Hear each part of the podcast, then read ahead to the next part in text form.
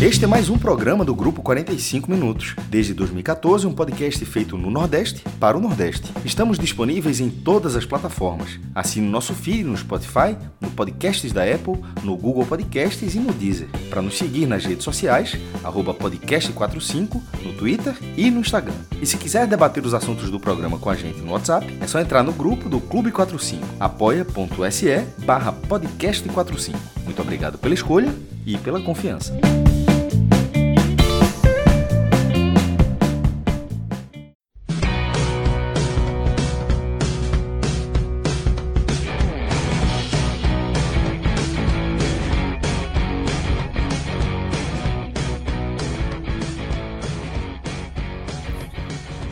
Fala galera, eu sou Cássio Zirpoli e estamos aqui começando mais um Pod Raiz, o programa da segunda-feira, geralmente na segunda-feira, do podcast 45 Minutos. Estou aqui com o Tiago Minhoca, Pedro Pereira, Cauê Diniz, Celso está de folga e Fred está lutando contra a internet. Uma batalha campal, assim, uma batalha tecnológica. Batalha dos bastardos. Batalha dos a batalha, bastardos. A batalha dos bastardos ali com, com o Fred, para ver se ele consegue. Tomara que consiga, vai no mínimo carregar o celular para tentar entrar no programa.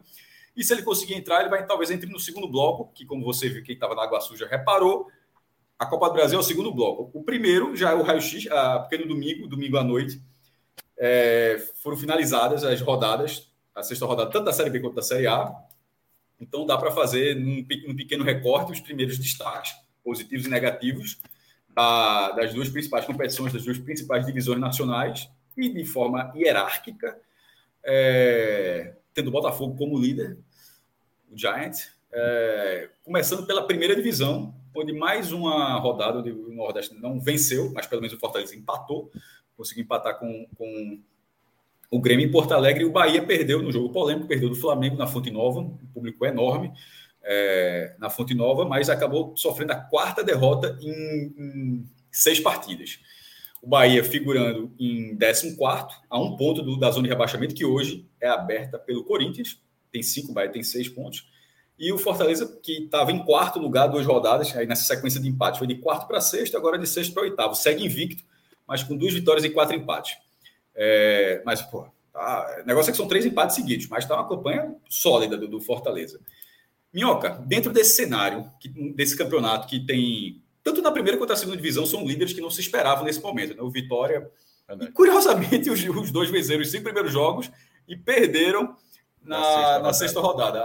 Ainda, ainda teve isso. Os dois estavam com 100%, Bahia, desculpa, Vitória na, na, B e o Botafogo na A, e acabaram perdendo. Mas assim, diz, diz o que é que tu acha aí de diga dois destaques positivos e dois negativos, considerando essas seis primeiras rodadas. Essa pergunta eu vou repassar em ordem, você responde primeiro, aí já segue com Pedro, depois e com Cauê.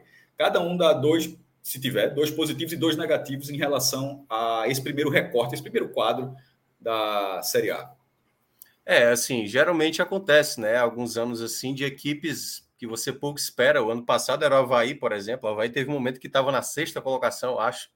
E, tipo, peraí, pô, né? O jabuti na árvore aí que, a, que a João de Andrade falava, né? Na época do todo CSA. campeonato tem um, viu? E todo campeonato tem um, exato. Uh, teve ano que o Vasco começou muito bem, o Vasco acabou caindo. O Inter teve um ano que chegou, acho que na décima rodada, liderando e tal, foi rebaixado. O ano que o Inter foi rebaixado, se você olha o começo do campeonato do Inter, é absurdo. E depois cai de maneira vertiginosa. E teve também o ano do Fortaleza, né? 2021 começou muito bem, o pessoal, ah, não, não vai longe e conseguiu ser quarto lugar naquela Série A. Então, para mim, positivamente, duas equipes têm chamado a atenção. Obviamente, o Botafogo, porém, o Botafogo perde para o Goiás, né? O Goiás é uma equipe que a gente sabe que vai estar tá lutando mais pela permanência do que propriamente na parte de cima, e também, claro, pode surpreender, mas na média geral vai estar tá brigando na parte de baixo. E essas cinco vitórias seguidas do Botafogo foi apresentando bom futebol. A questão é que o Botafogo, né, com essa derrota sobre o Goiás, já fica, obviamente, aquela situação. Não, não vai dar para o Botafogo, né? A situação do Botafogo. Até brinquei aqui da, da última, na última live, né? Que eu estava com o Lucas e eu falei: é bom passinho aproveitar esse momento, porque a última vez que tinha liderado foi em 2007, né? Que eu estava brigando com o Cruzeiro ali para ver quem seria o campeão. Se demorou 13 anos, então aproveita agora, porque só em 2036 possivelmente vai ter de novo uma situação com essa, mas claro, era brincadeira.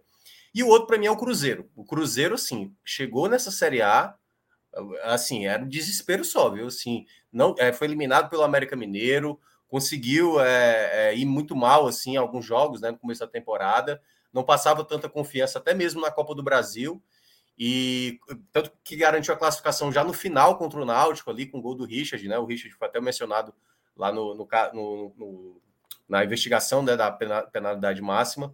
E é outro time também que tem chamado a atenção, né? Claro que está sob o novo comando, o Pepa, que chegou, está fazendo um trabalho interessante, a equipe não, não perdeu até aqui, seis jogos, quatro vitórias e dois empates. E para mim, eu digo que é a outra equipe que tem chamado a atenção positivamente. Então, para mim, as duas equipes que mais têm chamado a atenção do trabalho, se de um lado você tinha o Luiz Castro pressionado, né? Torcida querendo que ele saísse, tanto que até o pessoal, acho que foi disposto espetacular, né? Fez uma matéria é, com a fila do perdão dos torcedores do Botafogo, né? Acabou tendo a derrota nesse último final de semana. É, para mim é um dos, dos pontos positivos, né? Quem está indo bem além do que se imaginava, e o outro é o Cruzeiro, porque eu acho que muita gente contava até como a quarta equipe a cair, né? A quarta equipe a cair. E aí eu já cito os negativos, ou quer ser girando logo com os, os demais aí?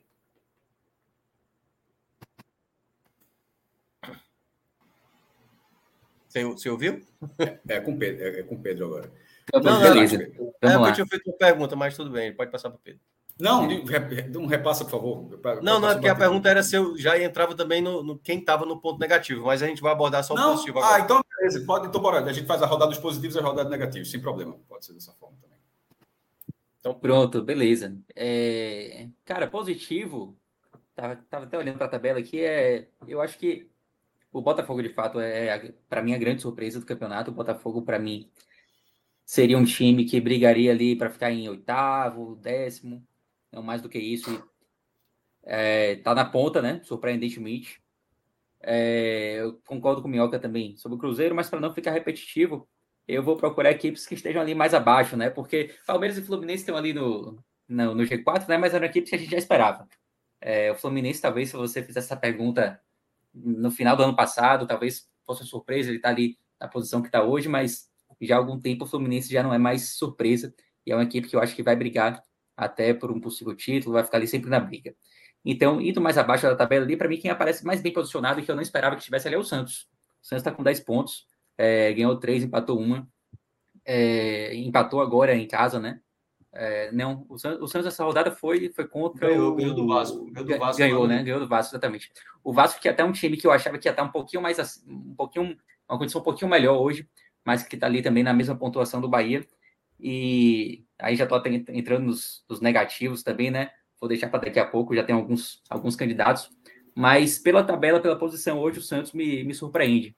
É, depois você vem ali com Fortaleza, que acho que não é uma surpresa também, tá ali oitavo. É, e aí vem o Flamengo, que poderia estar melhor, mas aparece um pouco abaixo, sem jogar um futebol muito interessante, fez uma partida bem ruim contra o Bahia, correu o risco de levar o empate, inclusive, mesmo, mesmo jogando com dois jogadores a menos e com todo o contexto, que obviamente a gente vai explorar daqui a pouco também. Mas surpresa positiva, acho que a maior mesmo, sem discussão, são, são Botafogo e Cruzeiro. Só antes de Cauê falar, é, é, a minha opinião. É Botafogo e Botafogo e Cruzeiro. É, Botafogo, sobretudo, mas o, o Cruzeiro não seria caso não tivesse sido tão mal no começo do ano. Porque o Cruzeiro, ele subi, subindo da forma como ele subiu, como campeão da Série B, se ele tivesse seguido aquele pique, nesse momento tá, tá, a gente poderia estar tá vendo como uma consequência daquele momento. Só que do título da Série B até o brasileiro, o Cruzeiro caiu muito e, e, e essa queda é o que faz ele ser uma surpresa. Se ele tivesse seguido, tivesse, não, era ser campeão mineiro, não, mas tivesse tido aquele nível de desempenho que ele vinha tendo na, na, tendo na Série B, não dava para ser uma surpresa um time que estaria há quase um ano tendo isso. Só que houve uma parada muito grande. Já o Botafogo, não, o Botafogo não vinha tendo em nenhuma circunstância assim, né, é, uma grande apresentação. Mas o Cruzeiro, até pegando já o gancho aí, Cássio, passou por uma reestruturação dentro da reestruturação, né? Exato. Porque queira ou não, o Pesolano pegou um. Teve que remontar o, o cenário do ano passado, que o time voou para a Série B, só que aquele time para a Série A era. não dava. E aí passou por toda um, uma reestruturação no qual não deu respostas. Faltavam respostas, por mais que Ronaldo quisesse mantê-lo, mas terminou desgastando, né? E, e havia também sinais de, de propostas também para ele caminhar para o futebol do exterior, tudo como foi, Pesolano. E aí vem Pepa, que logo de cara mostrou, apesar da, da, dificuldade de ter passado pelo Náutico ali naquele momento, de superar o Náutico naqueles dois jogos, mas surpreendentemente deu, deu logo uma cara no time. Ajustou logo o time. Entendeu as peças de alguma forma, que é muitas vezes para um treinador de fora, que, sobretudo o português, que é, é outro continente, é outras coisas, de conhecimento mesmo de peças individualmente dizendo. E ele entendeu, conseguiu é, captar as características dos jogadores e vem surpreendendo demais para o que se tinha do Cruzeiro e para o próprio elenco que o Cruzeiro tem.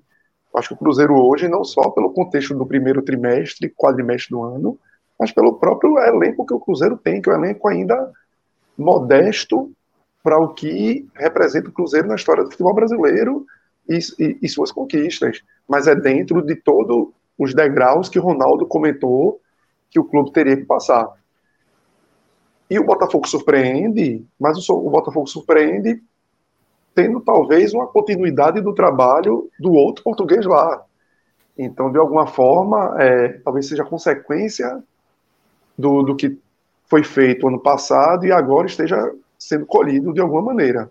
Mas também um, é um, um time com um elenco que também não é um elenco tão farto em, em jogadores individualmente com qualidade acima da média e que ele possa, numa maratona, dispor de dois, três jogadores ali para a mesma posição, que ele vai rodar e não vai ter perda. Então é muito também o Botafogo curtir, como foi falado aí, curto momento, assim, porque é, talvez essa, essa vida do Botafogo ali na dianteira não seja tão longa. Ao mesmo a tabela tempo, incide muito, né, Cauê? Isso, isso engana muito, não só a tabela, Fred, é, que talvez na Série B a gente vai falar mais sobre isso, que foi um pouco do Vitória, não só a tabela, quando você visualiza o time que enfrenta, mas os contextos de cada time naquelas circunstâncias de jogo ali que acontecem. Porque muitas vezes você pega um. Vamos lá, chutar aqui um, um Flamengo numa rodada, mas pega um Flamengo num, no meio de percurso de Libertadores, precisando de uma vitória lá, então poucos jogadores. Então você não enxerga, você enxerga o Flamengo como aquele nome Flamengo e o elenco multimilionário, mas não enxerga o Flamengo naquele recorte daquele, daquele meio de semana, poupando não sei quantos jogadores, com dificuldades com o treinador. Talvez enfrentar o Flamengo no atual momento seja bom. Só que o Bahia, por exemplo, não aproveitou esse momento, talvez esse recorte período bom para pegar o Flamengo. E que talvez pegar o Flamengo mais à frente, mais equacionado para o São Paulo, não seja tão interessante. Então, esses, essas, essas, esses momentos de tabela, de início de competição, podem ser muito enganadores de uma análise vamos dizer, superficial e só olhar é, pontuação. Então, por isso também é importante a gente ver que o Botafogo está jogando bem. E quando você joga bem, de alguma forma, é, não mascara tanto os três pontos conquistados. Ô Minhoca, é, a gente inevitavelmente vai ter um debate, a gente vai chegar na Série B daqui a pouco para falar do Vitória, mas quando tem um time que tem uma largada do porte, daqui o Vitória teve na B, daqui o Botafogo teve na A, a gente já tenta muitas vezes ir além, né? Fazer um, uma avançar e dizer, ó, esse time a gente não esperava tanto, mas a largada é tão boa que para mim já posiciona ele para um cenário de, de luta pelo acesso, de luta pelo título, seja lá como for. Eu, né, eu no Twitter faço uma projeção muito otimista para o Vitória por conta da largada. E eu fui questionado se eu faria a mesma para o Botafogo. E a minha resposta foi que na Série A a toada é bem diferente. Né? A gente já viu alguns exemplos de grandes largadas que na Série A não consegue porque a, a chance de, de, da oscilação e de você perder sequência de jogos é muito maior. Né? Então, para essa largada do Botafogo, não se, eu, eu não consigo colocar tantas fichas como eu coloco no Vitória, por, por exemplo. A gente tem um, um, um histórico que dê, dê sustentação para essa análise mais cautelosa em relação ao Botafogo, além da, da questão técnica, você enxergar Palmeiras, Fluminense, né, Flamengo com elencos muito superiores. É, eu até tinha falado na tal live do, do meio de semana, né, quando o Botafogo tinha ganhado a quinta seguida, que só tinha acontecido com o São Paulo, né, de 2011. E o São Paulo terminou em sexto naquele ano. Quando você tem uma sequência de vitórias, assim, teve vários casos de equipes que tiveram sequências de vitórias durante o campeonato. O Náutico, né, daquele ano que estava brigando contra rebaixamento, manter uma sequência de vitórias e basicamente com aquela sequência consegue. O Fortaleza no passado, né, no retorno, ele ganha do Cuiabá, ganha do Corinthians, ganha do Ceará, ganha do São Paulo. São cinco vitórias seguidas que uma equipe que estava na lanterna do campeonato e basicamente saía do, do Z4 depois de cinco vitórias seguidas. Então, o que o Botafogo eu acho que ele acabou fazendo é ele deixou mais confortável o campeonato dele. Aquilo que a gente projetava, né, um Botafogo muito parecido com o Santos, parecido com o Vasco, uma equipe que vai talvez ficar mais do meio para baixo, e pode ali, né, como ele no ano passado chegou por um momento, né, chegou até a última rodada brigar por Libertadores. Assim, você não, não dá para fazer a mesma projeção para título, né? Porque título são equipes que mantêm um, um, um alto índice de pontuação. Hoje mesmo eu coloquei no Twitter falando do campeonato inglês, porque eu vi muita gente falando o Arsenal, né, perdeu por 3 a 0. E aí, pô, o time pipocou, pô, o time tem 81 pontos, pô. Como é que o time tem 81 pontos e tá pipocando, pô? Não faz sentido, entendeu? A questão, e aí é uma coisa que aconteceu com o Vasco naquele ano de 2020, que ele foi rebaixado, que terminou em 2021. Lembra que, a, que Ramon começou aquele trabalho no Vasco.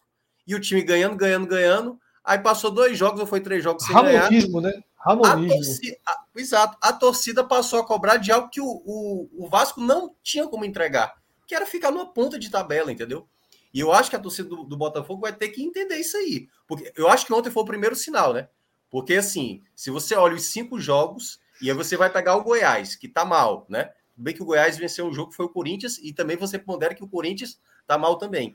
Como é que o líder do campeonato perde de virada para o Goiás, que é uma equipe que, é, em termos de elenco, é bem mais abaixo? Então já fica o sinal aqui. Essa equipe talvez não vai conseguir sustentar essa ponta da tabela até o fim do campeonato. Pode acontecer, mas eu acho muito difícil. Acho que o Botafogo fez boas contratações no, no, na janela do, do ano passado, para mim só atrás do Fortaleza, mas eu acho muito difícil que vá tá figurando ali na ponta da tabela. Pode até estar tá ali, vez ou outra, né? Ficar ali entre as primeiras colocações. E eu acho que deu um grande passo para a primeira meta, né? Que eu acho que a gente considerava o Botafogo, que é uma permanência. Então, acho que ele já está bem encaminhado para essa situação. Claro, teria que desandar muito aí para imaginar é. que o Botafogo. Mas não dá para ser um pouquinho mais ousado e dizer que ele vai brigar por Libertadores, não? Sim, dá, dá para dizer. Eu acho que vai, eu acho que dá. dá a largada é muito forte. É, até porque também é, é, bom lembrar, né? É uma SAF, é, investiu muito no ano passado e eu acho que dependendo do contexto e aonde o Botafogo, é bom lembrar que o Botafogo ele está envolvido com o Sul-Americana, né? E ele também está envolvido com a Copa do Brasil. E isso, né? A gente tem falado, eu, eu tenho repetido isso muitas vezes, né? A gente está vivendo esse período, até essa pausa para a data FIFA, é muito jogo, entendeu? Então, muitas essa intensidade que o Botafogo está mostrando Vamos ver, tem mais oito jogos aí, até o, até o, começo da, da, data FIFA, né? O quanto o Botafogo vai, vai jogar. O Tiquinho Soares, que está jogando muito bem, e para mim eu acho que foi até eleito, né? O, o, melhor jogador do mês passado, né? Foi o primeiro mês da, da Série A. Tá fazendo gol e tá resolvendo, né? Júnior Santos, por exemplo, que era basicamente uma chacota aqui no Fortaleza, tá jogando muito bem lá no Botafogo. Olha que coisa. A vida é, assim, é isso. Né? O momento tá bom para o Botafogo, mas essa derrota para o Goiás já, já, já fica um alertinho aí para mais para frente. Ô Pedro, é... seria muito absurdo perguntar se o Bahia surpreende positivamente ou essa pergunta faria mais sentido uma semana atrás, né? Essas duas derrotas equalizam um pouco a campanha entre expectativa e realidade, porque assim tinha, se tinha uma, uma projeção muito baixa, muito pessimista para o Bahia. E ele conseguiu dar uma resposta ali de que não, de que vai ser um time competitivo, talvez até para conseguir um campeonato com alguma tranquilidade. Mas vieram partidas mais complicadas e a gente já não sabe se em que ponto, em que ponto situar. Mas não dá para chamar de pelo menos positivo esse início do Bahia. Onde é que você situa o Bahia? A gente vai para os piores daqui a pouco. E como o Bahia não foi citado como uma surpresa positiva, eu queria situá-lo antes da gente ir para os piores. Está silencioso. Opa, voltei. É, até porque seria um exagero grande, né, Fred, a gente citar o Bahia como surpresa positiva nesse momento. Até é. mesmo uma semana atrás também seria, porque ainda é muito cedo. Eu acho que o Bahia viveu aquele momento né, da, da temporada em, em que a gente achava que ia ser o Minardi. E eu até estava me lembrando essa semana, se eu não me engano, no, no áudio guia da Série A, a gente comentou que os cinco, seis primeiros jogos é um, é um período ainda muito inicial ainda do campeonato, mas já dava para ter uma resposta se o Bahia seria uma, uma Minardi ou não. E eu acho que o Bahia já deu essa resposta. O Bahia não vai ser uma Minardi. Já deu. deu. Essa resposta está dada. Deu essa resposta, talvez até no primeiro jogo que perdeu. O Bahia perdeu os dois primeiros jogos ali, mas perdeu mostrando alguma coisa. É, mostrando que poder, poderia ser competitivo. É, eu acho ainda muito cedo para saber se o Bahia pode ir além. É, o Bahia fez uma partida terrível assim contra o Santos. Uma partida que lembrou os piores momentos do time de Paiva nessa temporada. Lembrou o jogo contra o Sport. Lembrou o jogo contra o Fortaleza. É, mas, no final de semana agora, fez uma partida já muito mais consistente contra o Flamengo. Então, eu acho que o Bahia respondeu... Apesar de erros defensivos muito graves, né? Sem dúvida. O Bahia ainda tem falhas muito claras, assim. É, mas eu acho que o Bahia já deu a resposta que não vai ser Minardi. Já mostrou que pode. A briga, obviamente, é para não cair, isso todo, todo mundo já sabe há muito tempo. Eu acho que a grande incógnita agora é saber até onde o Bahia pode ir. Se ele vai ser aquele time que vai ficar ali dentro da zona de rebaixamento, brincando para sair. Eu acho que já pode ser um pouquinho mais do que isso. Eu já consigo visualizar ali quatro times que estão abaixo, alguns ali muito próximos, mas outros um degrauzinho a menos do que o Bahia. E eu não vejo o Bahia indo muito além disso, não. Vai ser aquela coisa ali, sempre próxima ali da linha, do, da, da linha da zona de rebaixamento. Eu acho que não vai, não vai ser mais do que isso. Claro que ainda tem outra janela, e aí a partir da próxima janela a gente pode ter outras pretensões para o Bahia. Mas por enquanto, a resposta que foi dada é apenas essa. Não vai ser uma Minardi. De que forma essa briga vai acontecer, eu acho que ainda é cedo para dizer. Fred, eu, eu só aproveitando, para complementar um pouco o que Pedro falou, e voltando até aquela fala anterior da gente de recorte de tabela, eu acho que o, o, o Bahia pegou um recorte de tabela que, se você vê, dos seis adversários, é dizer. cinco são times que estão próximo a ele ali. Entendeu? Naquela, naquela zona. Então, isso, de alguma forma, facilita. Facilita. Por mais que você olhe o Flamengo e ache que o Flamengo não é, não é para estar por ali. Mas o, o, dos seis, somente o, o Botafogo está fora desse recorte de, do aperreio ali de trás. Mas aí você troca com o Flamengo. Né? Você troca com o Flamengo. É, é isso que eu falar. Uhum. Você troca é, o Botafogo com o Flamengo. É, é, é, como se o Bahia tivesse feito em seis jogos um jogo extremamente pesado. Essa é a leitura que eu tenho. Que era para ter sido do Flamengo, mas troca pelo do Botafogo, digamos assim. Porque são coisas que estão invertidos, entre aspas, né, na, na classificação. Então o Bahia, de alguma forma, começou, conseguiu resolver sua vida minimamente de início quando no, nesses mata-matas aí ele conseguiu dar no Vasco lá dentro de São Januário e vencer esse jogo com Curitiba, que realmente assim, é, é, é um mata-mata para você sair lá de trás e não ficar na areia movediça. Então foi excelente para não ter esse aperreio inicial que a gente vislumbrava que talvez o Bahia fosse sofrer muito. Aí volta uma certa realidade contra o Santos, que não tinha como você perder para o Santos, por mais que a gente olhe o Santos, ah, parece que está mostrando algo acima da, da sua capacidade, mas não tem como você perder para o Santos por 3 a 0 e sobretudo porque o jogo traduziu o placar bem, não foi algo anormal, representou muito os 3 a 0 Exato. E aí tem o jogo com o Bragantino também. Antes, antes de você passar para o próximo jogo, esse jogo do Santos, até o pré-jogo, era uma carga emocional até pesada para o Santos, porque era aquele Sim. efeito Bauerman, né? Uhum. Assim, isso. até se falava muito isso. Só que aí entra aquela mesma cartada que o Santos há anos vem conseguindo. Um garoto surge, é simplesmente esse garoto aí que apareceu, E simplesmente o Santos está sempre descobrindo um atleta, né, um garoto que consegue salvar o Santos de uma campanha vexatória. Impressionante. É surreal. O Santos é uma coisa surreal. Sempre quando você acha que, que vai embicar, arruma alguém. Um moleque resolve a vida. David Walsh. E é cada vez mais novo, né? E assim, é. daqui a é, 18, 17, 16, assim, a galera vai.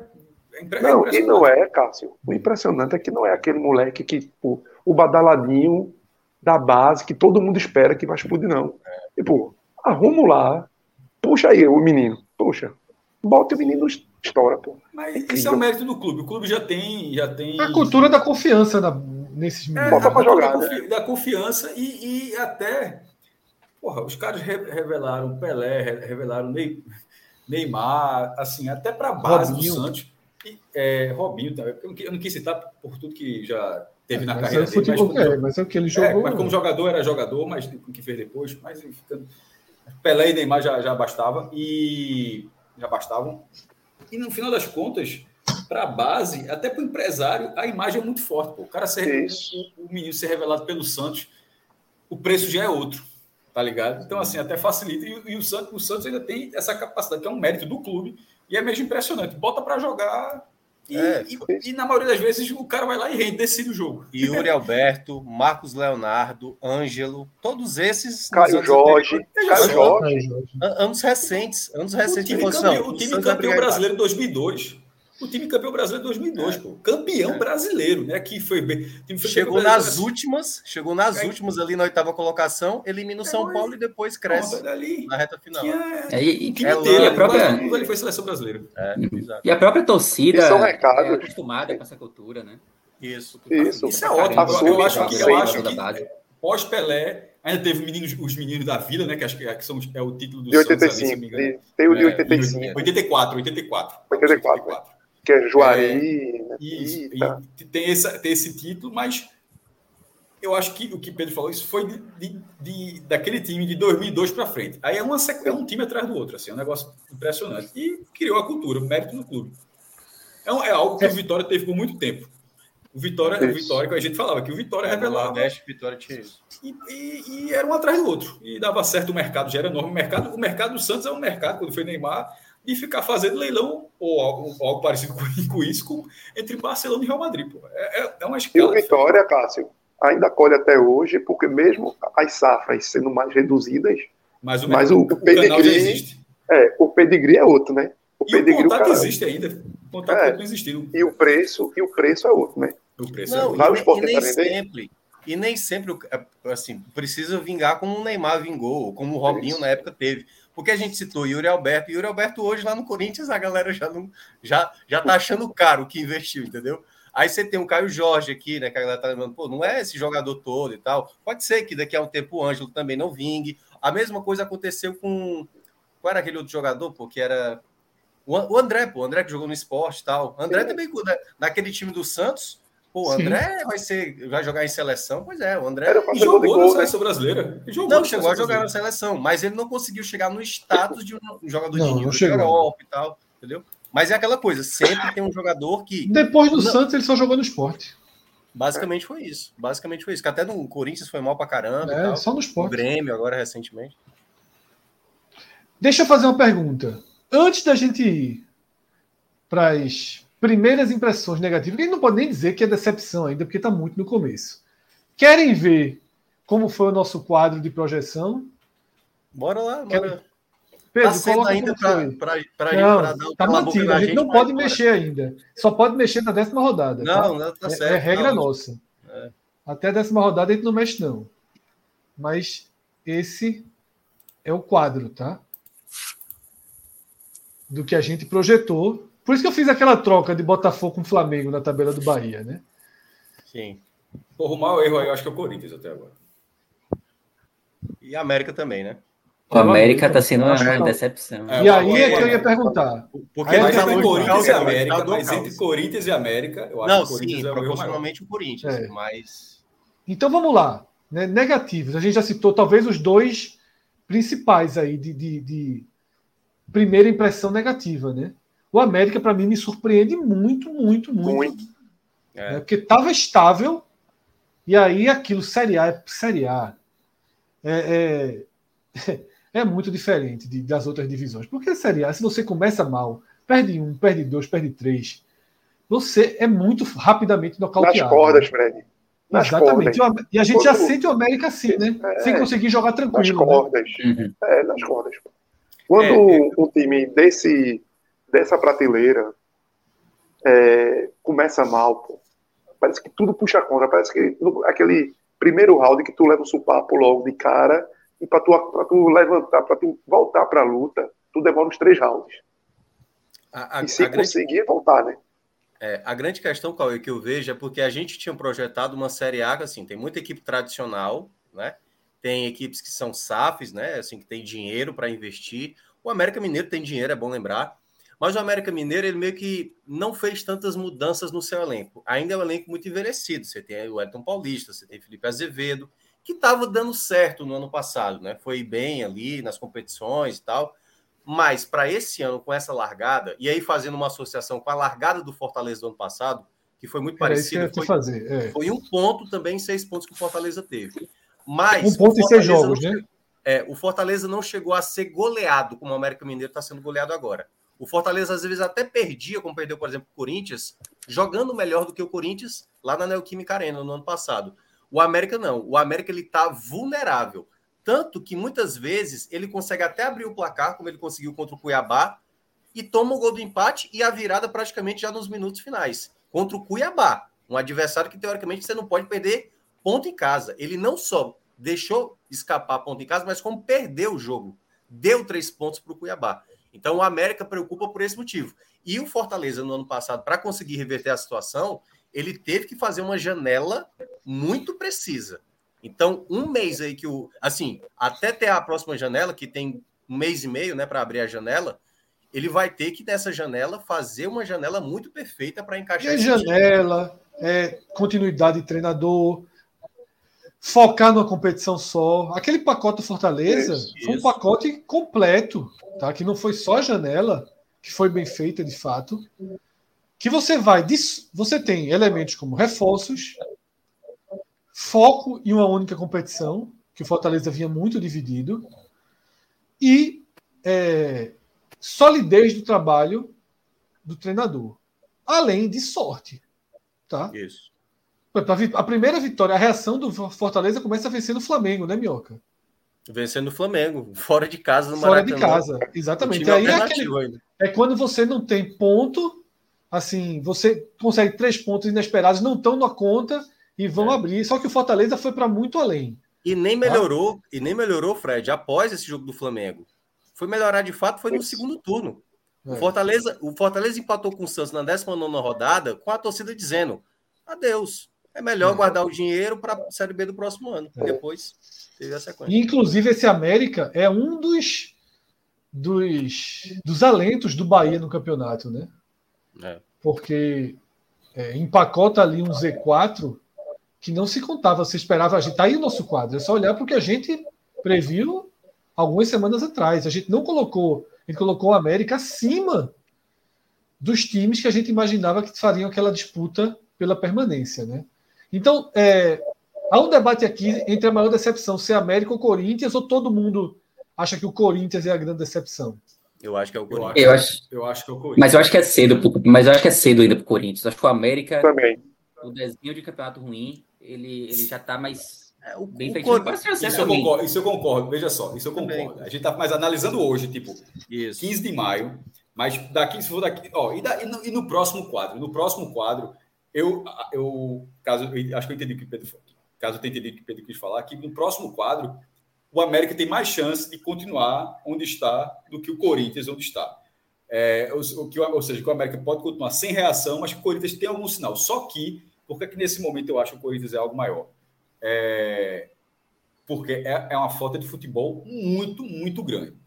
E, e a, a, quantidade de problemas, né? Mudança de treinador, saída de Cuco, chegou outro, chegou interino, já chega Luxemburgo. E a impressão que dá é que Luxemburgo não dura, mas não deve durar tantas rodadas assim, porque não está acontecendo. Ele mesmo deu as rodadas, né, Cássio? Ele é. não disse.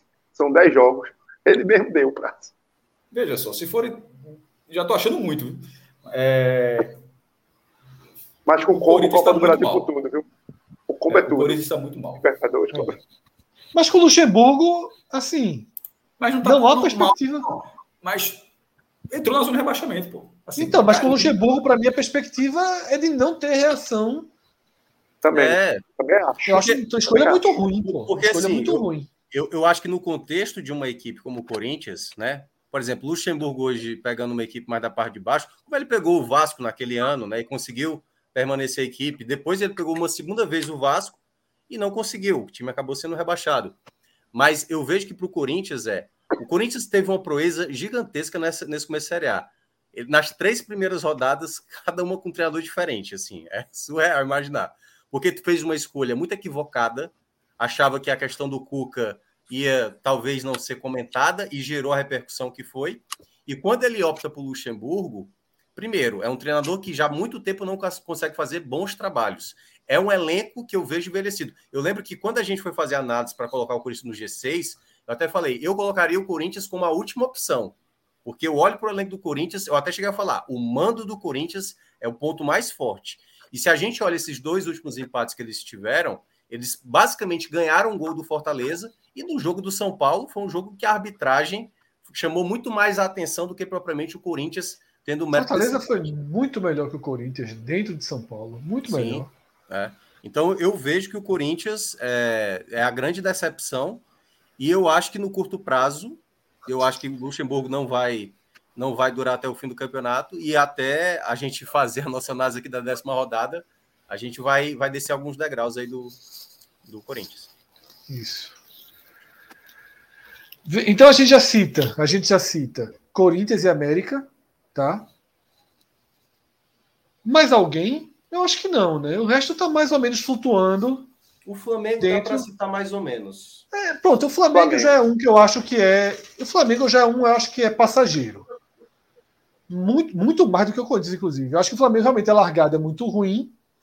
Talvez seja até comprometedora essa atuação contra o Bahia, meu amigo, qualquer, qualquer, qualquer time com dois jogadores a mais tomar uma pressão é, é injustificável. Mas também, veja só, o treinador trocou até o goleiro no intervalo. Eu nunca tinha visto aquilo. Né? Eu sei que tinha que poupar tal, mas foram cinco substituições no intervalo.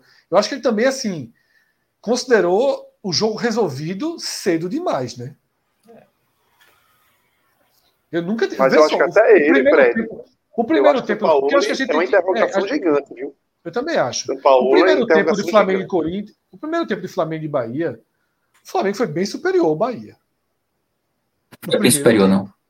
não. Não, não, acho que tenha sido bem superior, pô. não. O Flamengo de efetividade bola parada ali.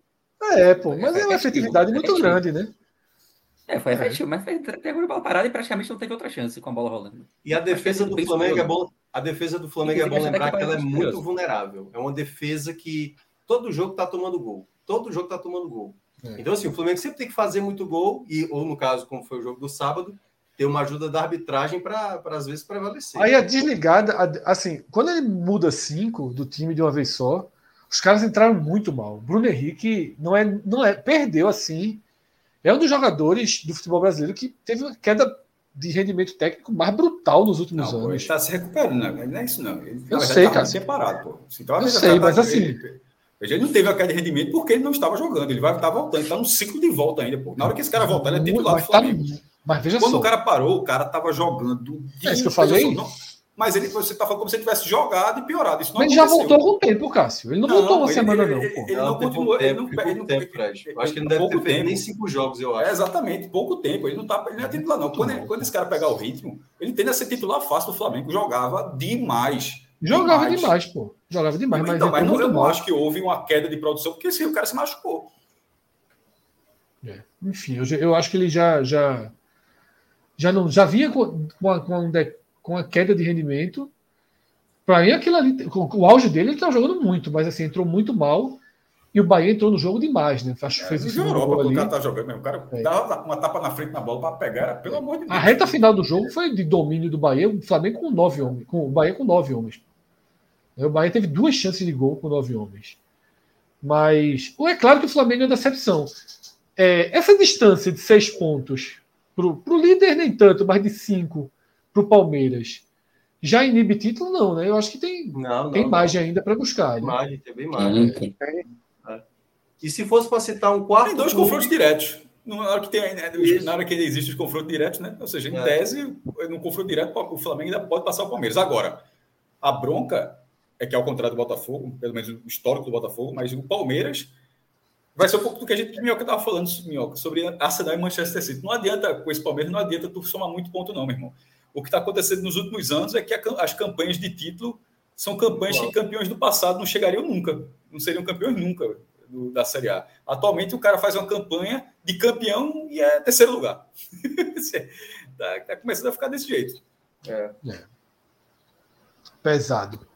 É, se eu fosse tem, mais mas bem levemente esse, porque já está começando a ter uma, uma crise, né? Que é o Internacional. É, muito abaixo, né? O Internacional conseguiu até uma vitória sobre o Flamengo de virada, minutos finais, tá? O jogo foi pela manhã.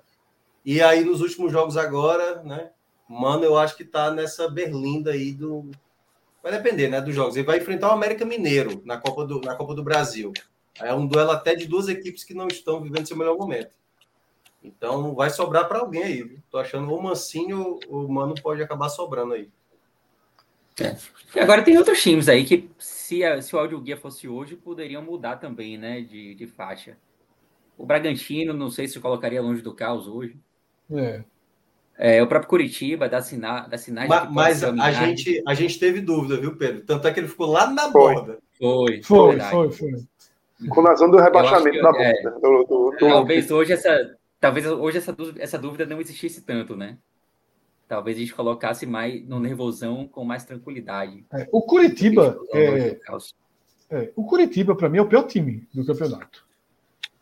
É, talvez rolasse essa inversão aí entre Curitiba e Goiás. Né? É, o Goiás é foda. O Goiás, quando a turma dá uma bobeirinha, vai lá e ganha o jogo. Ganhou de Corinthians e Botafogo. De virada, é, eu acho. De virada né, contra o é. Botafogo. Mas é, é no papel uma... é muito fraco, mas tem um desempenho razoável, né? E a gente vai ter um elemento, Fred, daqui por diante, que é essa história do, das investigações, né? De jogador começando a cair fora, né? É. Isso. E se não atingiu, não atingiu. É.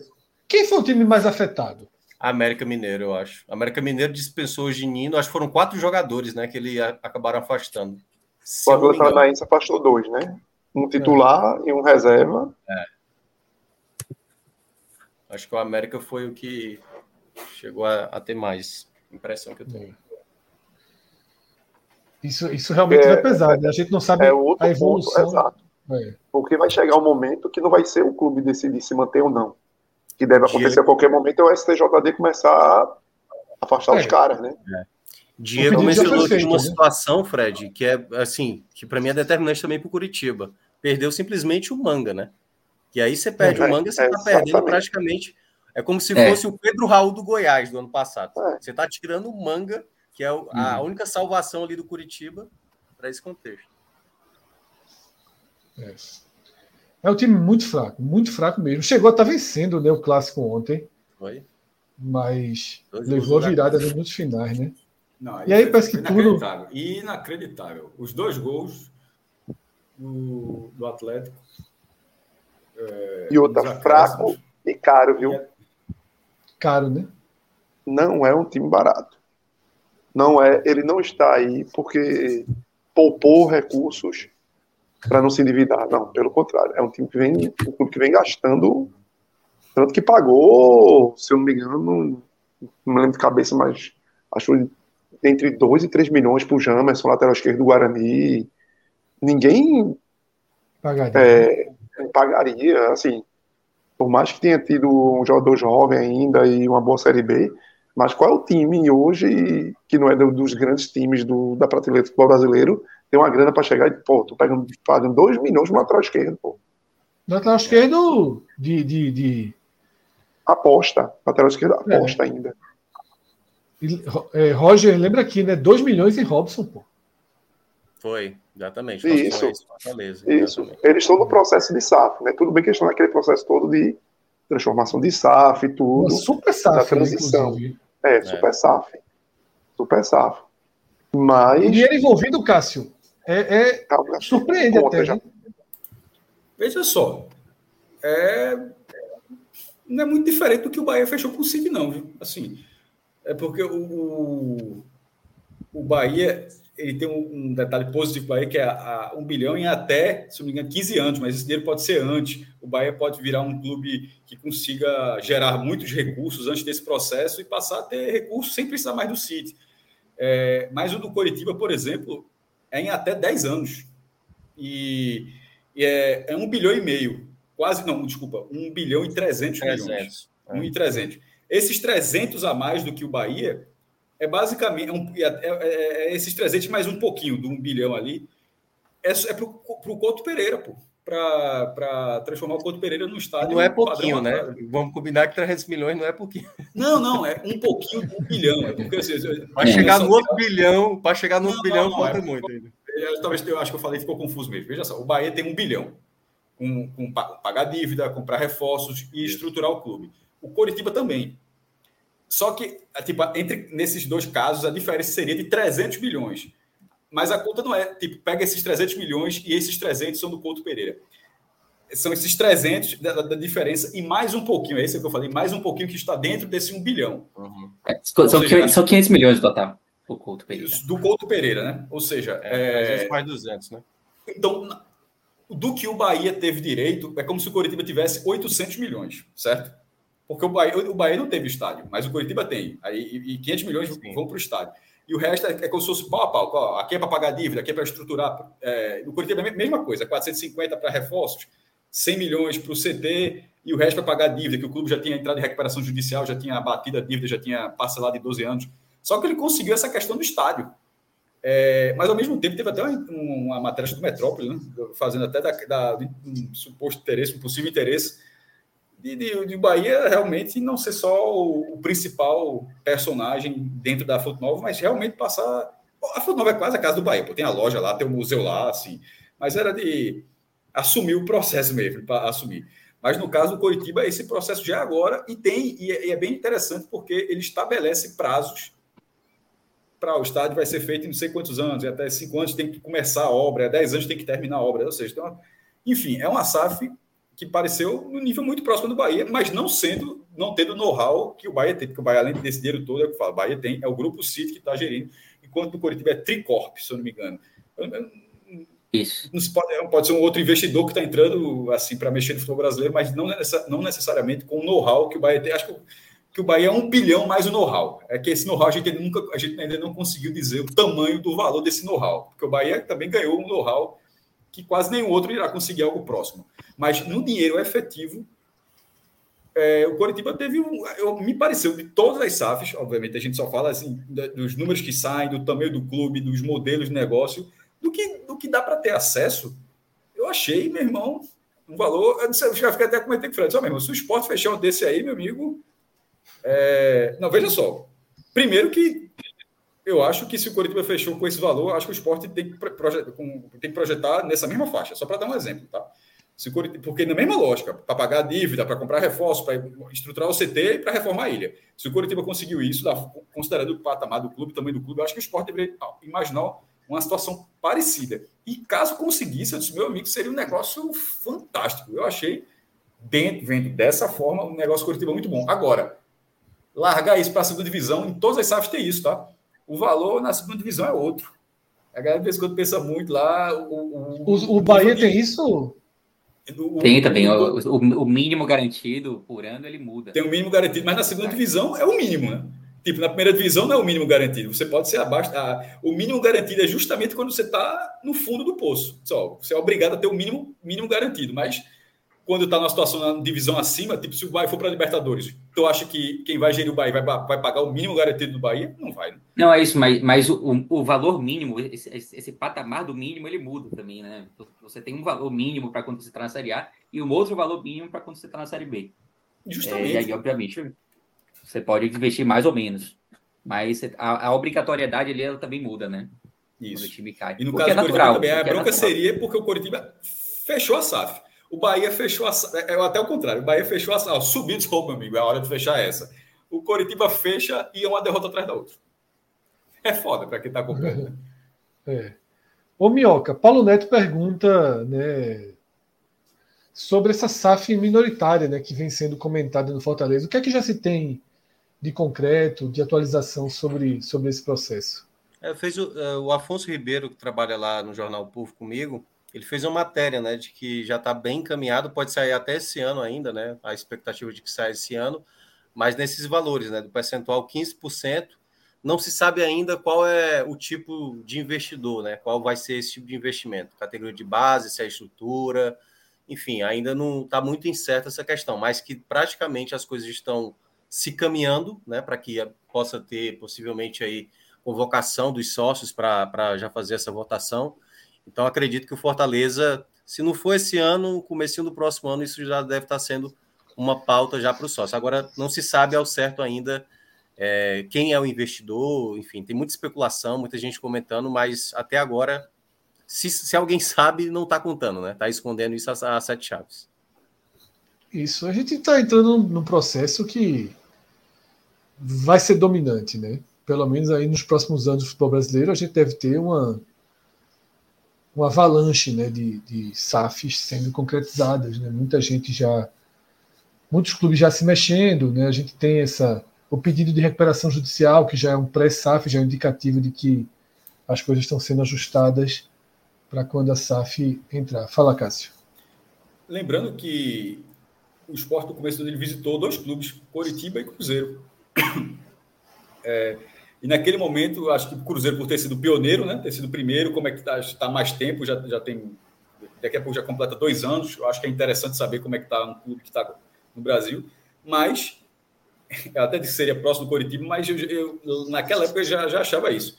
De quem está fazendo até agora, o mais perto do esporte foi o Coritiba. É um clube que tem um estádio, que tem um patrimônio, que tem uma torcida. Tipo, o Vasco tem estádio, mas a torcida do Vasco é muito maior do que a do esporte. Só para dar esse exemplo. Então, o, não dá pra, o Vasco não é um espelho do esporte. O Vasco está no centro econômico que, que, que é muito mais visado. Então, é só, não é, né, tem torcida de estado, não, tem uma torcida muito maior, está no centro econômico muito maior, mas Coritiba e Esporte, eles ali, eles orbi, é, orbitam é. cenários parecidos. E na hora que o Esporte fez essa, essa visita, pareceu interessante. E não é, não está longe de ser coincidência que o Coritiba tenha entrado na recuperação judicial e o Esporte foi por esse caminho. Então, na verdade, eu acho que o Esporte está é, pode estar caminhando para isso. Ah, uma, uma diferença, talvez, Fred, sobre essa, até para colocar no que seria. Esporte náutico, na verdade, o Náutico está fazendo isso também, né? É mais, o esporte parece estar mais perto. A Evandro Carvalho até disse que seria esporte náutico até o final do ano, segundo o presidente da FPF. Náutico esporte, na visão dele, tem certeza que os dois serão SAF. É, é importante observar só, o modelo, como foi o modelo do Coritiba, relacionando o estádio a, ao repasse, né? Do estádio fazer meio que parte da SAF, agora com toda uma obrigação ou seja, a Ilha do Retiro não seria da associação, seria da SAF Esporte, mas com obrigações. E Yuri Romano fez até entrevista a Daniel Leal, que estava com a gente, agora está na, Tatiaia, que seria reformar a ilha com 30 mil pessoas, mas com 30 mil lugares, mas talvez com o dinheiro da venda da, da, da Liga Brasileira. O Coritiba não fez isso, mano. até porque 500 milhões é um dinheiro muito acima do que, do que seria da venda da Liga. Nem, da, nem daria, mas o valor do esporte talvez desce. Então é isso. Nesse momento, eu acho que, que dessas SAFs vou acompanhar. Repito, em algum momento, quatro SAFs serão rebaixadas. Porque se todo mundo for SAF, não, é. É, não, tem, não tem como fazer. Quatro SAFs serão rebaixadas por ano, quatro SAFs vão subir. Se todo mundo for SAF, alguma SAF vai estar sempre caindo. Então não vai ser só isso. Não é, fazer SAF não é sinônimo de sucesso. Mas é um caminho que as pessoas estão indo e você consegue buscar alguns espelhos. Eu acho que o Bahia não é um espelho do esporte, porque é, nesse, por causa do patrimônio tá? Não é, não é, é só por esse motivo. Eu acho que o Bahia é um modelo diferente. Por exemplo, o Bahia seria um modelo mais, mais, mais próximo para o Fortaleza enxergar. Um clube, um, um, clube da mesma região que tem como estrutura basicamente o CT, com a torcida enorme e tal, mas no caso Fortaleza sem dívida, mas assim, com esse perfil. Na hora que você tem um patrimônio ali de 230, 200, sei lá, 300 milhões de reais, vai fazer o que com aquilo? Aquilo tem que entrar. E, na, e, na, e no caso, o Coritiba era esse clube. Então, eu acho que é muito mais parecido. É, eu concordo com o Cássio. Tem a questão, a, a, inclusive, o próprio Couto Pereira, ele permanece com a associação também, né? Que é algo parecido com o que o esporte parece planejar. É, e aí a SAF ela paga como se fosse um aluguel. Algo, parecido, algo, algo, como acontece no Vasco, por exemplo, né? O, o São Januário ele permaneceu com a associação e a SAF paga. Mas é o dono de fato. Pedro, Sim, eu, vou dúvida, não, eu, eu, vou te contar uma questão, não faz nem ideia, acho que talvez você não soubesse. Os CTs de esporte, Náutico e Santa, nenhum deles é, aparece no balanço patrimonial do clube anual. Nenhum. É, todos eles aparecem como arrendados. Assim, é, no, o, o, do esporte, veja o nível o que é o arrendamento. É, é grupo dos amigos do esporte, que era na época de muitas dívidas, para que não fosse entrasse em leilão, aí fizeram. O CT do esporte, ele é, que é desse grupo da arrendado, que era para que é do esporte, claro, ele é arrendado ao esporte por 90 anos, com renovação automática por mais de 90. é, o, é o mesmo o prazo. 90 é com do... mais 90, meu irmão. É. O prazo é exatamente o mesmo do Bahia com o City, né? Foram 90 anos só renováveis por mais 90. Pronto, pronto. É a mesma pronto. coisa. É a mesma coisa. Quem é o dono? Quem é o dono? Me diz aí. Pronto. É a mesma lógica. é, e você falou aí que o esporte visitou Cruzeiro e, e Curitiba. Curitiba foram exatamente as duas SAFs que optaram pelo pagamento da dívida através da recuperação judicial, né? O Curitiba, por mais que é, a SAF entre com a obrigação de pagar a dívida, mas ela vai pagar ali de acordo com o que foi estabelecido na recuperação judicial. O primeiro passo do esporte depois da visita foi mas esse. o Cruzeiro foi depois, tá? A questão é que o Cruzeiro... Isso. A RJ do Curitiba foi toda antes do processo. Uhum. O Coritiba, uhum. quando foi, anunciou a SAF, o Coritiba já tinha renegociado já tinha abatido o tanto que devia, já tinha colocado 12 anos, ou seja, tinha feito todo o processo. Ele já entrou sabendo, eu estou devendo, não era só, eu estou devendo isso. Não é só saber quanto deve, era saber, eu estou pagando minhas dívidas dessa forma. Eu, eu devo isso, uhum. porque não é só dizer que dá devendo, tu está pagando ou tu está fazendo rolagem de dívida. Na hora que ele acertou, e, e, e RJ é isso, a recuperação judicial tem essa questão, é, só amarrando, no Recife, neste momento, Náutico, Santo Esporte, os três clubes estão em recuperação judicial. e é uma segurança, é uma segurança para o investidor também, né? Que ele entra no negócio sabendo exatamente o que, vai pagar e tal. É, mas é uma diferença, por exemplo, em relação ao do Bahia, né? Do, do Bahia, a dívida ela é paga a curto prazo, né? Instantaneamente. Isso faz né? com que isso faz com que o, a SAF ela tenha um poder de investimento maior, né? Já que ela não vai, não vai precisar gastar dinheiro com dívida todo ano. No caso do Curitiba, vão ser 12 anos, e ele tem alguns juros, mas se esteja ali na. Não seria o contrário, não, Pedro? Porque, por exemplo, a do Bahia era quase 300 milhões, né? Recebeu 190, mas cerca de 300 milhões. Se. E o Bahia pagou instantaneamente, zerou a dívida, um negócio assim de maluco. Mas ele usou aquele recurso. No caso do Curitiba, se você está renegociando, você tá, já está renegociada a sua dívida durante 12 anos, você não precisa, isso aqui eu estou só questionando da tese, você não precisa usar aqueles 300 milhões de uma vez. Pô, você, é, mas, mas você separa um recurso para isso, né?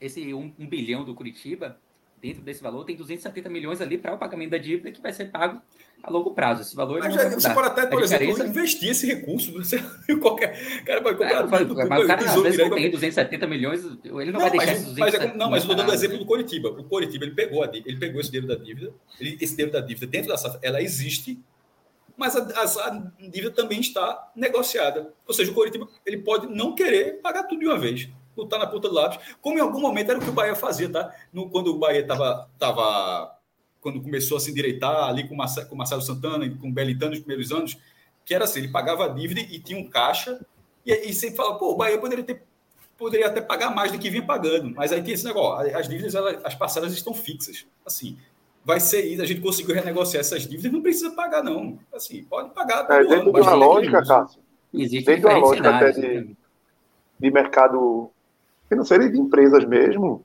é um pouco disso que tu falasse, você tem um recurso vamos dizer, gigante, 100 milhões, é preferível, muitas vezes, você ter esse recurso guardado em caixa e sendo multiplicado em investimentos para que esse dinheiro renda mais e você está ali todo mês fazendo um, um pagamento o de valor fixo, né?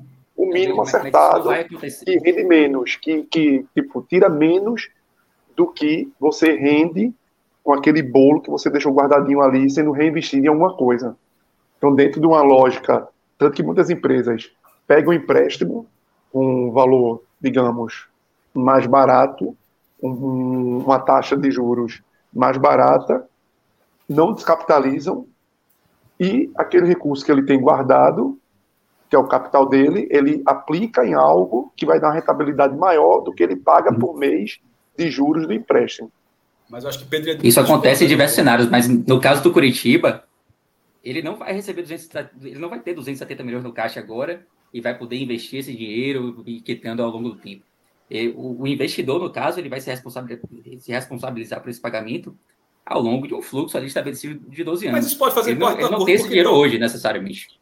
É. Porque nem todo mundo talvez tivesse 190 milhões para depositar, como, como o Grupo City teve em relação ao Bahia. Isso, de repente, exatamente. De repente, o investidor ele pode chegar da seguinte forma: ó, eu terei 200 milhões para pagar suas dívidas em dois anos. Dê um jeito de, de negociar, ou um pouco mais do que isso, dê um jeito de renegociar suas dívidas nesse prazo, que eu quitarei todas as suas dívidas nesse prazo.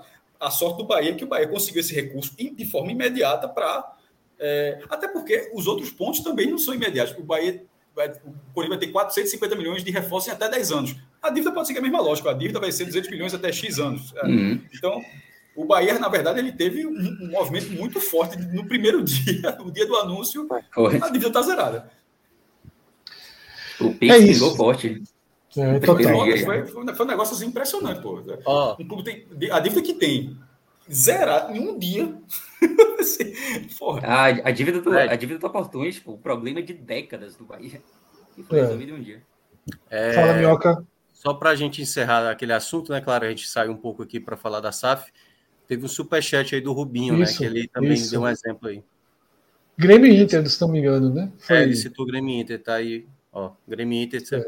Grêmio também, a gente não citou, né? O Grêmio também é. tá. Renato Gaúcho está dando umas coletivas que não está favorecendo o elenco, né? Criticou aí o próprio elenco, dizendo que está faltando pontas, né?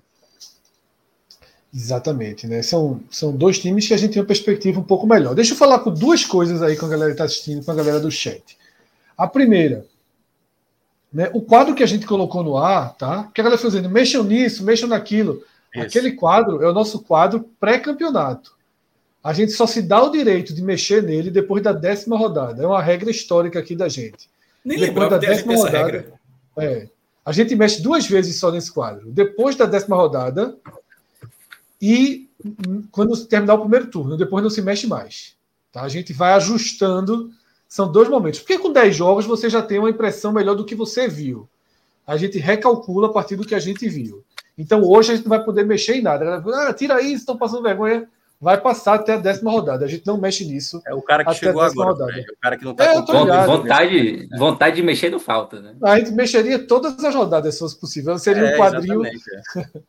E começo, e, e começo de competição é que acontece muito isso mesmo, né? Que muito, a galera é mais muito, desesperada. Muito. É. é. Meu, veja só. O Vitória perdeu o primeiro jogo ontem. O cara chegou para mim no Twitter e falou: Tá vendo o que eu falei? Que a campanha ia ser ruim. Disse. Meu irmão, não pode.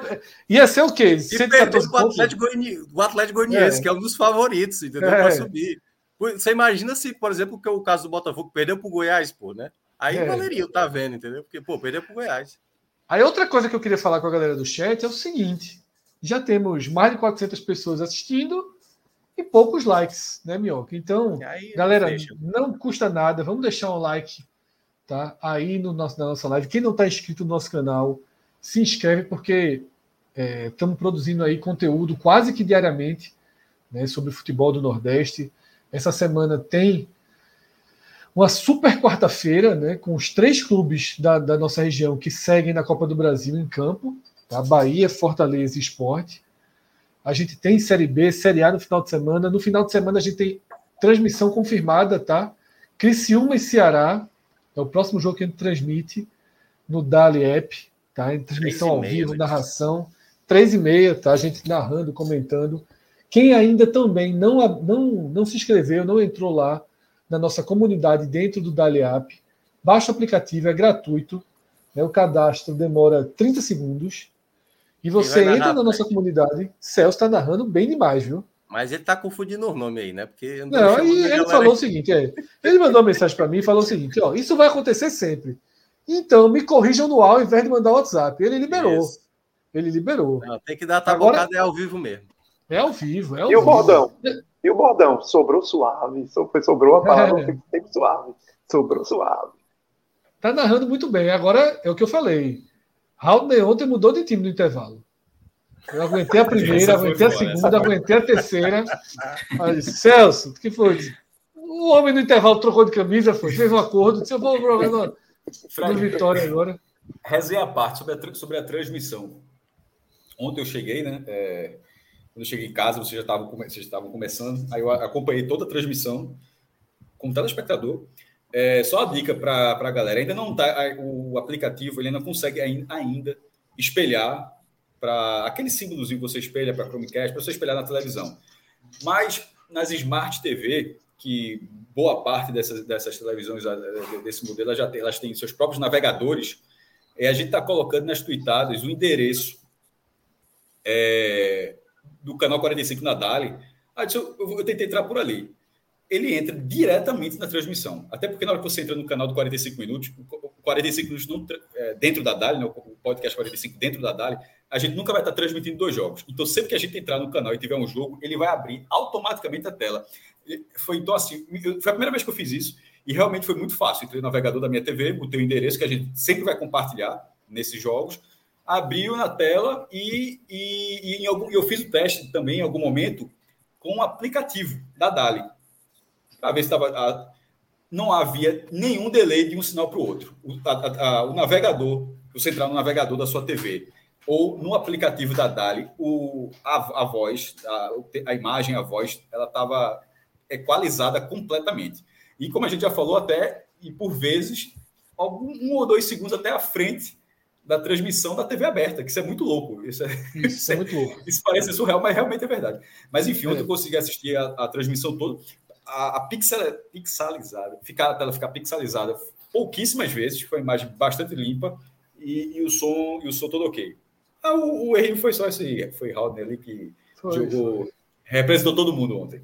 Mas, pô, desde a primeira rodada a gente vem tendo evoluções aí em todo sentido, como o Cássio falou, né? A gente fica muito feliz porque a primeira rodada, que a primeira rodada que a gente transmitiu, né, foi teve uma frustração ali na qualidade da imagem, mas melhorou muito nos dá um, uma segurança e um conforto né, para voltar a investir, a, de, a nos dedicar a, e a gente se dedicar muito mais né, para fazer boas coberturas, boas narrações. Daí quem quiser colocar no multi pode colocar, tá? Pode colocar. O Celso Chico, velho Celso no multi, às vezes vale a pena, tá? Às vezes vale a pena. Mas eu, o Celso me surpreendeu, tá? Narrando muito bem, porra, muito bem. Eu esperava menos, tá? Eu esperava menos do professor. Narrou muito. E tá animado, viu? Tá pensando em fazer narrações aí de jogos só segunda tela. O homem tá gostando da nova, da nova profissão. Agora, é... então, pô, quem não curtiu aí, deixa a curtida, se inscreve no canal. Quem ainda não tá na nossa comunidade no Dali App, é gratuito, vê todos os jogos. Às vezes você vai estar, ah, mas passa na banha, às vezes você vai estar na rua. Tá? Às vezes você vai querer ver com a gente. Tá? Porra, muitos de vocês estão acostumados aí, gosta da, da nossa, do nosso estilo. Né? Ontem mesmo, pô, a bolinha só funcionava para gol do, do Goiás contra o Botafogo.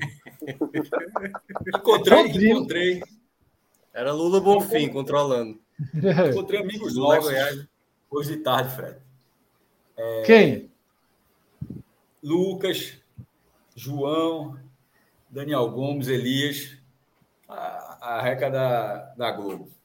É, chama lá para fazer uma, uma gravação especial lá, estou fazendo uma reportagem especial lá, e, da Arena e tal. É, aí, obviamente, teve a resenha. Quando eu contei a história da bolinha formando o gol de Mossoró, foi foda.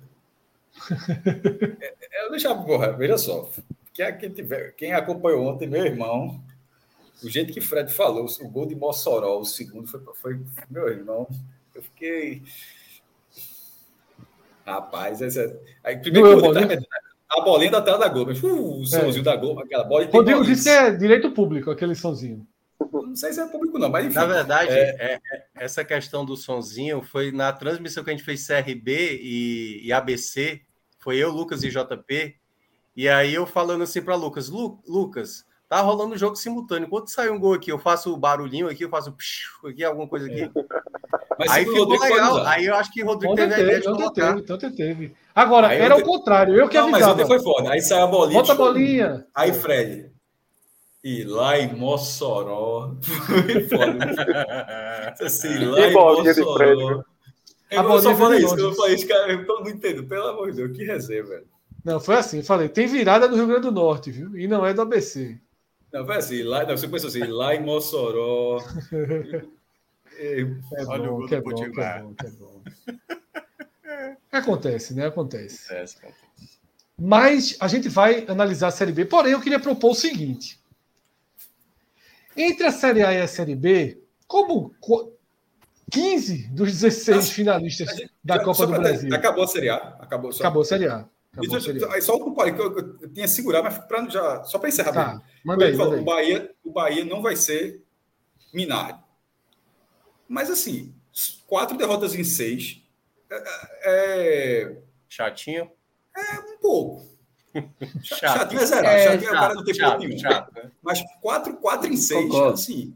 É o pior é a tabela. chato. É o que a gente já comentou. Chato O ainda é mais, é, chato ainda mais tabela considerando a é tabela, sem dúvida. Tá, tá perdendo jogos na Fonte Nova, assim. E na verdade, esse 2 204 ele, é- ele porra, ele tem um jogo que ninguém esperava, que foi em cima do Vasco. Porque, na verdade, tá- esse 204 tá até quase bom, entre aspas. Eu acho que o Bahia não tem futebol para ser Minardi. Nesse momento, o futebol do Bahia não é de Minardi, porque era de Minardi. O futebol era de Minardi. Mas a campanha, nesse momento, hum, não é. Porra, tá. É.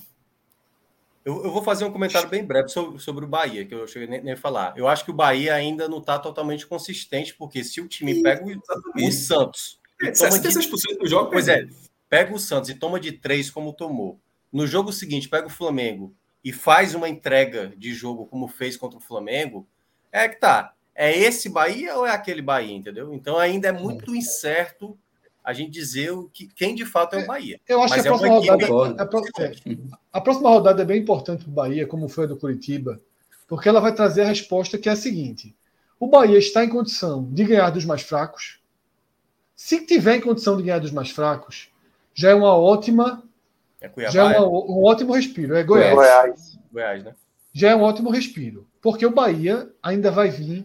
A cavalaria o Bahia ainda não pegou, ainda vai ter muito jogo complicado que ainda não, não rolou. Mas como a gente falou, tem equipes aí que estão que estão né, oscilando, né? Então às vezes um Grêmio. É, não, assim, eu concordo com tudo que vocês falaram, assim, eu só acho que o sinal de que não vai ser Minardi é o futebol apresentado, não necessariamente os resultados, tá? É, concordo. partidas em que o Bahia perdeu, o Bahia não fez partidas horríveis. Não, Minardi não vai ser, não. obviamente. Minardi não vai ser. Não vai ser Minardi. É, o, A gente o não sabe Bahia- até o Bahia hoje perdeu, mais. é.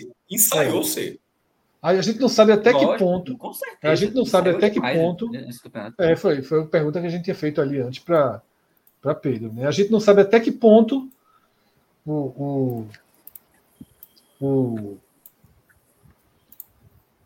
esse, esse pequeno lastro do Bahia vai dar sustentação. Mas eu acho, por exemplo, aquilo que eu comentei quando a gente passou a primeira vez. A largada muito ruim do América é um ponto para se comemorar muito pelo Bahia. Muito, muito. Porque, de certa forma, criou-se o quarto time, que era um grande incômodo. O quarto time era um grande incômodo. Porque há uma perspectiva do Bahia render melhor do que Curitiba, Cuiabá e Goiás. Não é surpresa, não é algo incomode. Meu amigo estão dando uma.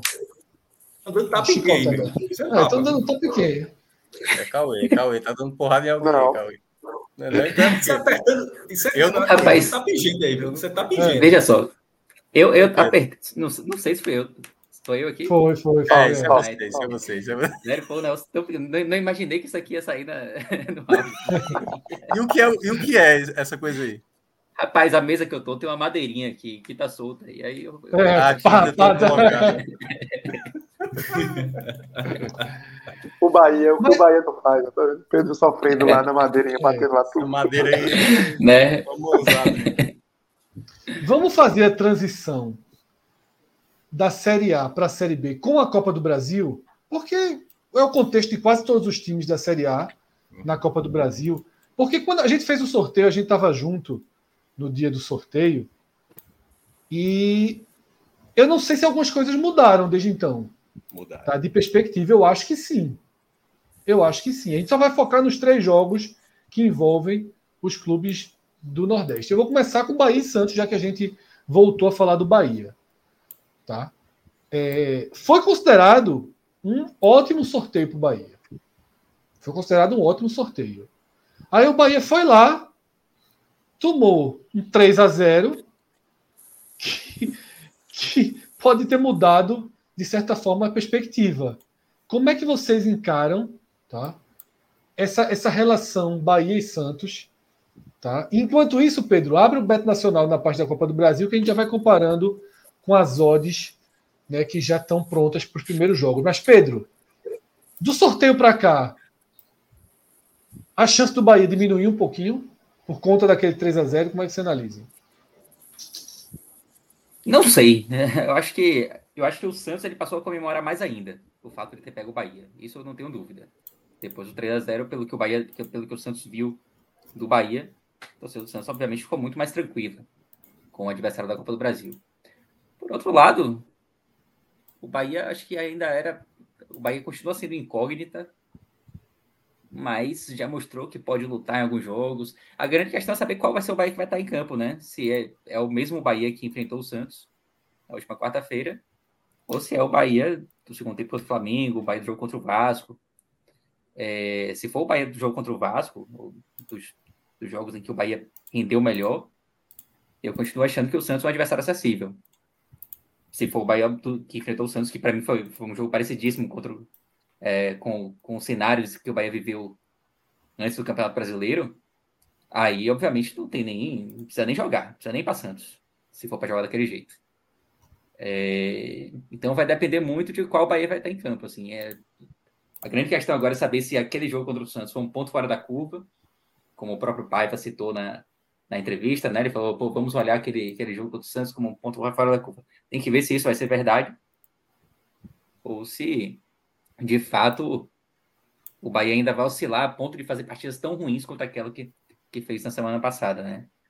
É, eu não sei, para mim é um, continua sendo um jogo, um jogo aberto, um jogo em que o Bahia pode sonhar com a classificação, mas por outro lado, não tenho dúvida nenhuma de que o Santos está olhando esse duelo agora como bem mais factível, bem mais, bem mais possível do que ele olhava no momento do sorteio. Não só pelo jogo da quarta-feira, como também pelo Santos estar tá começando a se encontrar também um pouco no campeonato, né?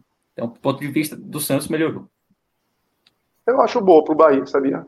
Eu acho bom para o Bahia pegar o, o Santos.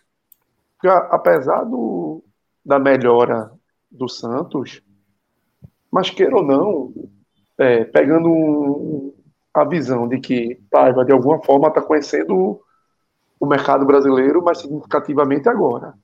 Então, ele teve esse jogo contra o Santos com uma forma de aprendizado, de conhecer um pouco melhor o time do Santos. Pôde ver os predicados e as deficiências do Santos e o seu encaixe do seu time, do que ele pensa do seu time, o que não deu certo e o que deu certo contra o Santos, que praticamente deu certo nada. Então eu acho que ajuda a Paiva, de alguma forma, a ter uma, uma releitura para os confrontos de, de, Copa do Brasil de, de, uma maneira mais simples.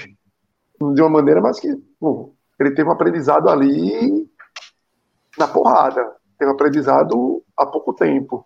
Do que muitas vezes está vendo jogos é, do que a própria comissão passa, de indicações de como o time adversário joga e de como poderia ser o encaixe, ele teve já um, um teste realmente de que ele pode e de como ele pode ali filtrar.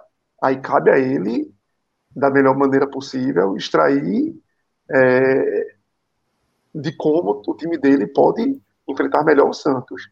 Mas eu acho muito positivo nesse sentido mesmo, de que de alguma maneira, Paiva conhecer o Santos. É, ele teve uma aula do que não fazer, né? Vamos ver se ele é, exatamente. vai conseguir colocar em prática o que fazer.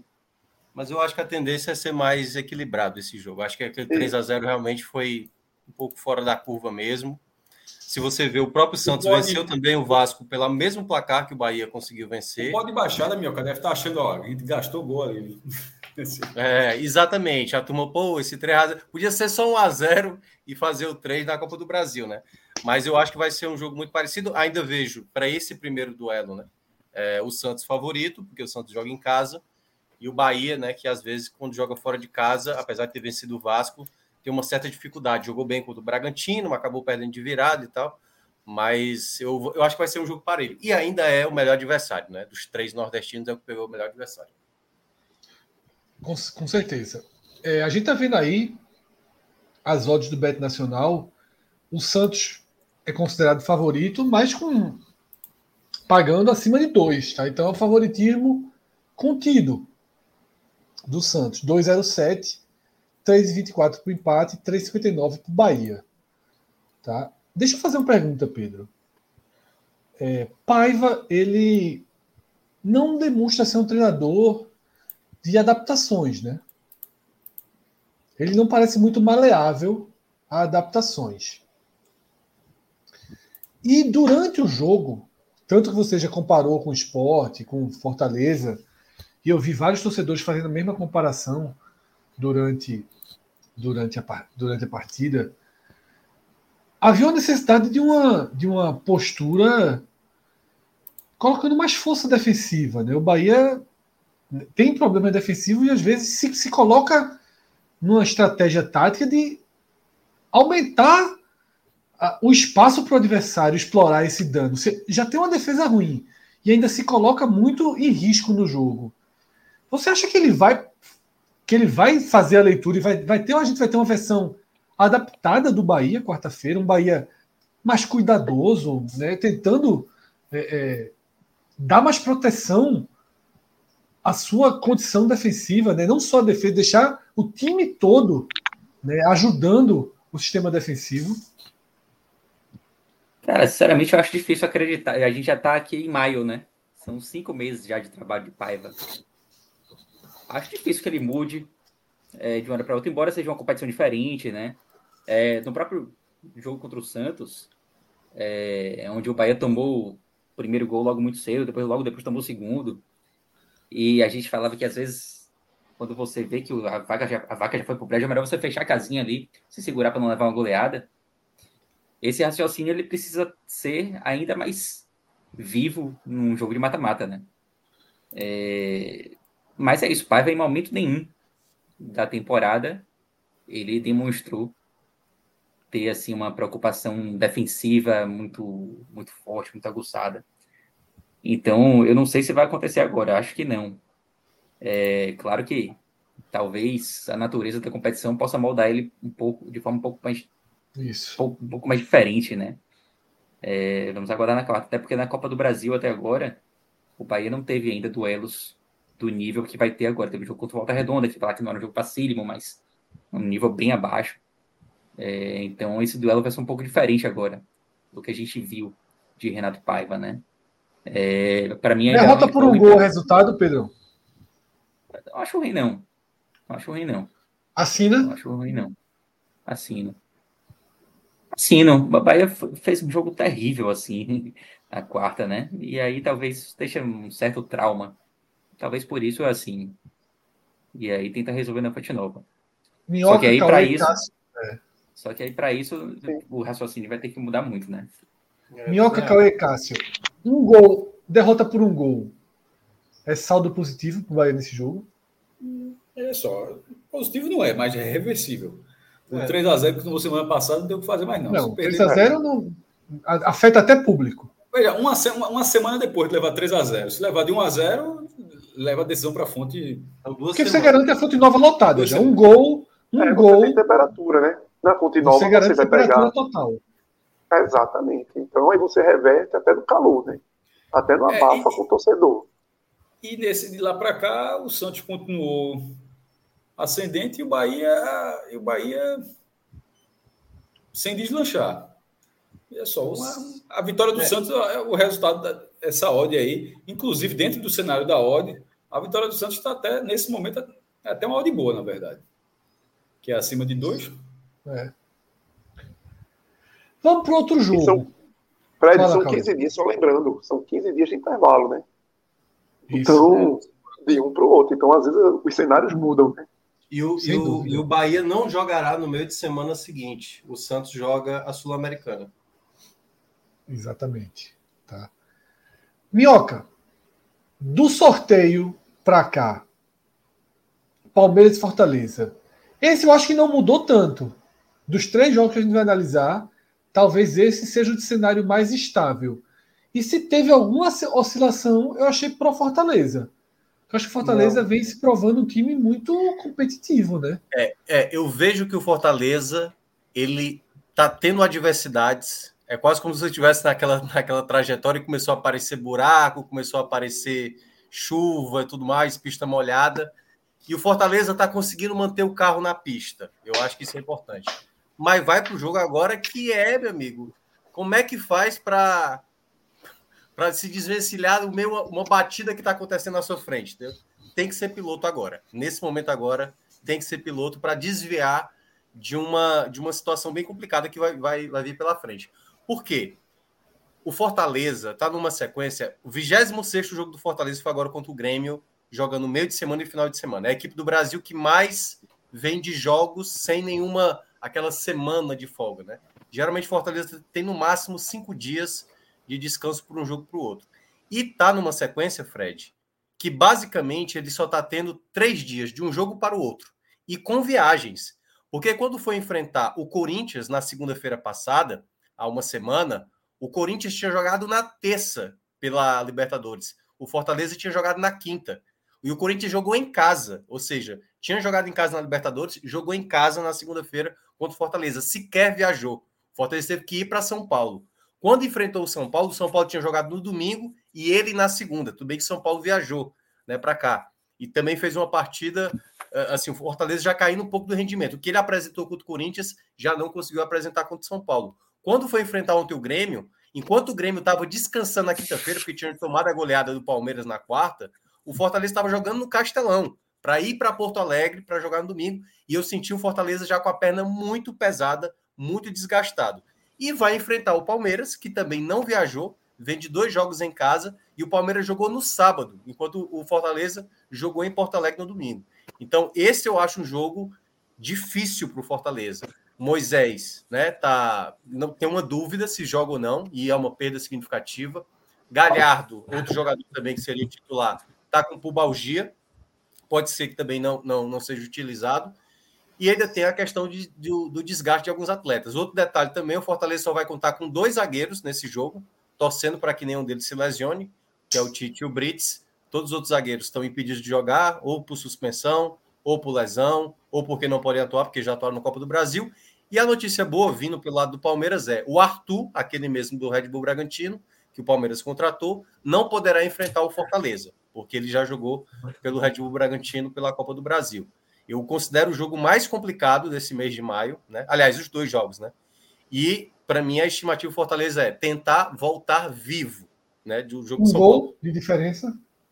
É, eu, eu tenho colocado a margem para mais e para menos de dois gols. Por mais que o Fortaleza perca por dois gols de diferença, dependendo do contexto, é, é difícil, se torna muito difícil. Mas eu ainda acho possível, difícil, mas possível.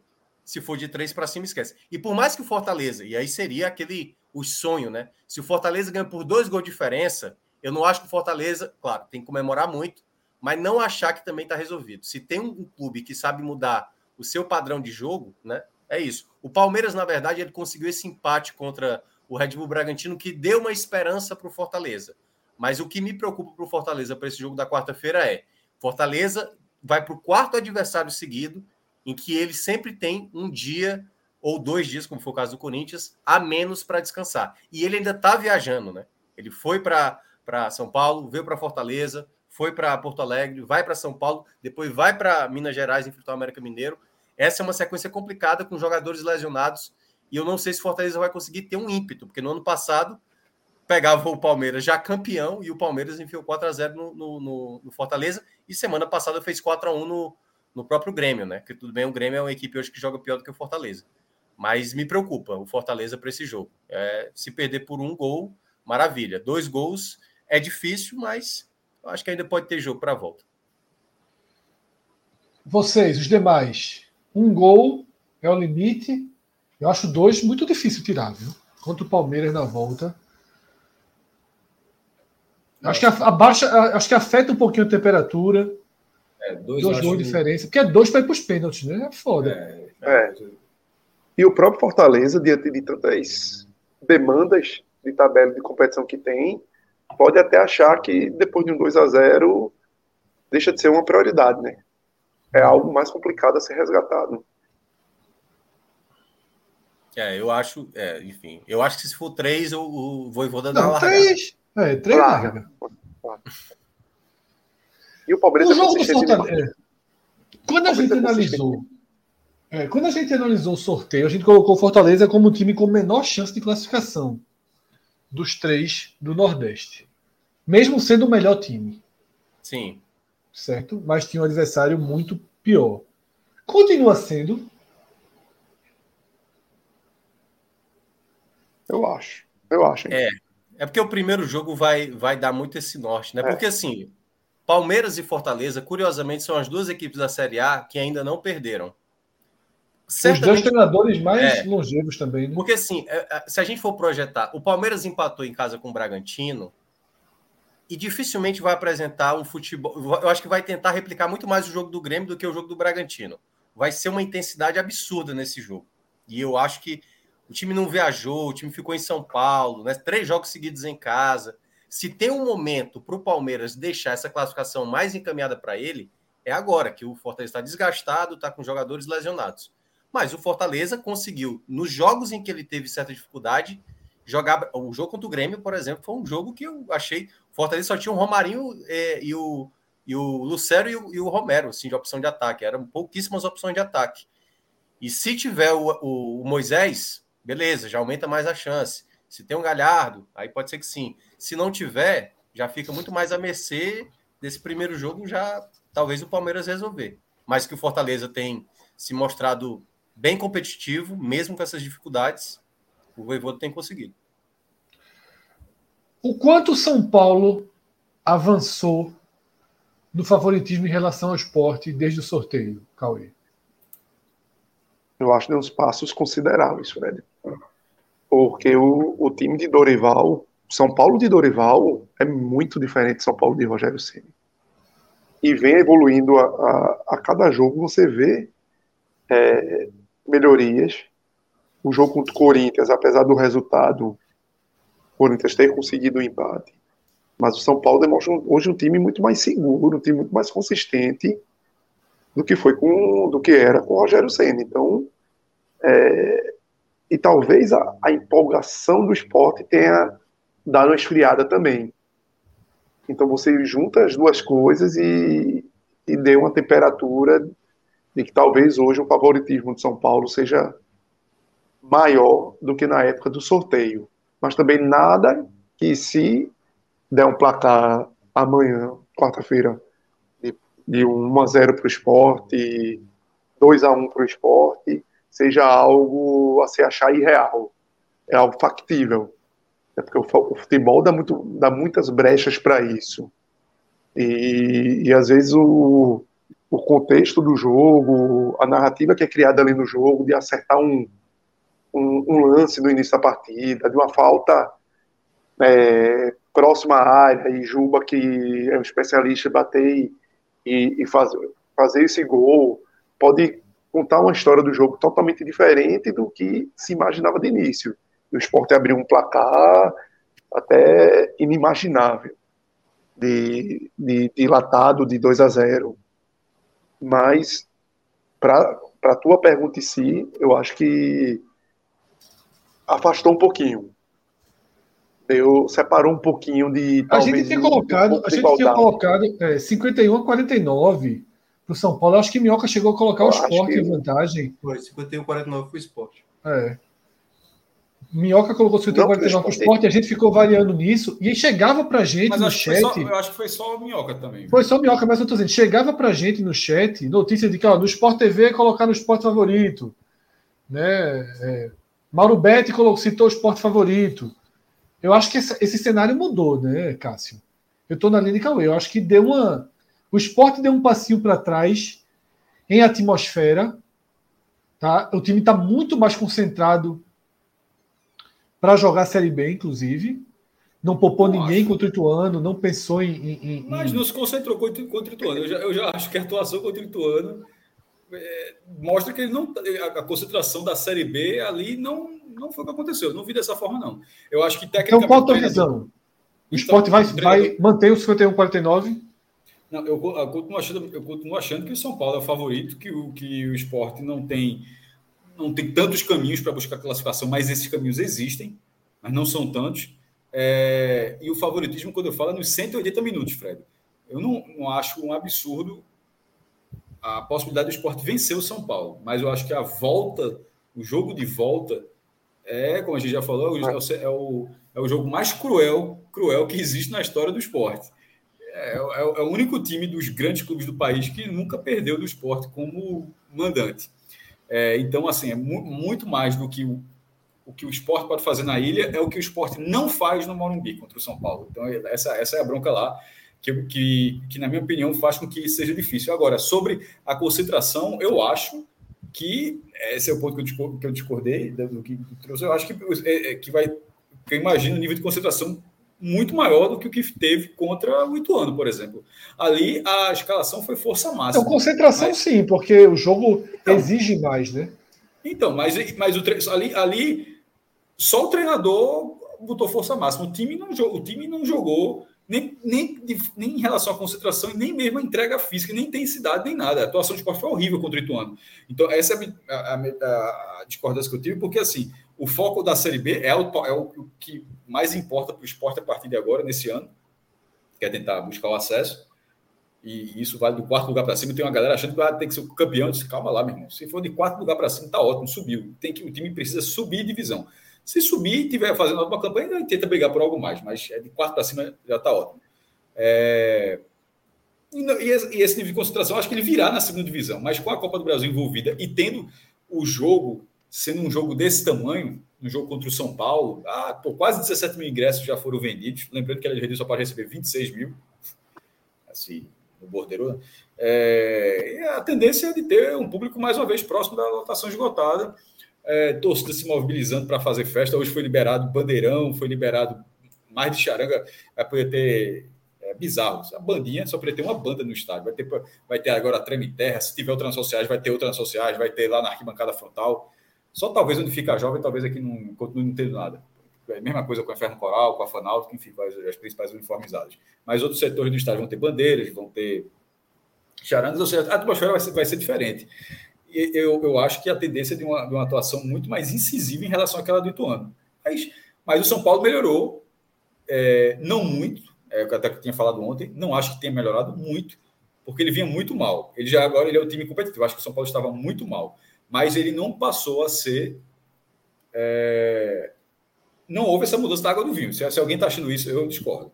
Eu acho que Dorival ele melhorou o time, mas só que o sarrafo estava muito baixo para o São Paulo. Não, aí, aí Virou o time, Cássio. Eu concordo com você, mas também discordo com essa última frase. O é, São Paulo do Stênio não era horroroso também, não. Também, assim, é porque. Não, eu acho que havia, só, havia para... um desgaste. Okay. Havia um desgaste. O horror, horroroso para o que eu espero do São Paulo. Pronto, aí é que tá. Porque eu acho que é uma coisa que o próprio Dorival. O horroroso do esporte não é o horroroso do São Paulo. É, certo? eu sei que eu estou dizendo. Cada um, o, o horroroso do São Paulo. Não, é, eu estou falando do São Paulo para o São Paulo. O Dorival, até o isso. final do ano, vai sofrer a mesma crítica que o Ceni tomou, que o, o Diniz tomou, do que o, o, o Crespo tomou. Todo treinador de São Paulo passa por isso, tem uma expectativa, e eu acho que o Dorival, porque ele é um cara mais brando, né? Ele é muito mais sereno. E isso dá uma ideia de que está tudo bem resolvido. Só que aí, o São Paulo fez quatro jogos fora de casa, que é o cenário que ele vai enfrentar nessa quarta-feira contra o esporte. Os dois primeiros, duas atuações pavorosas, contra Curitiba e contra o Tolima. Horroroso.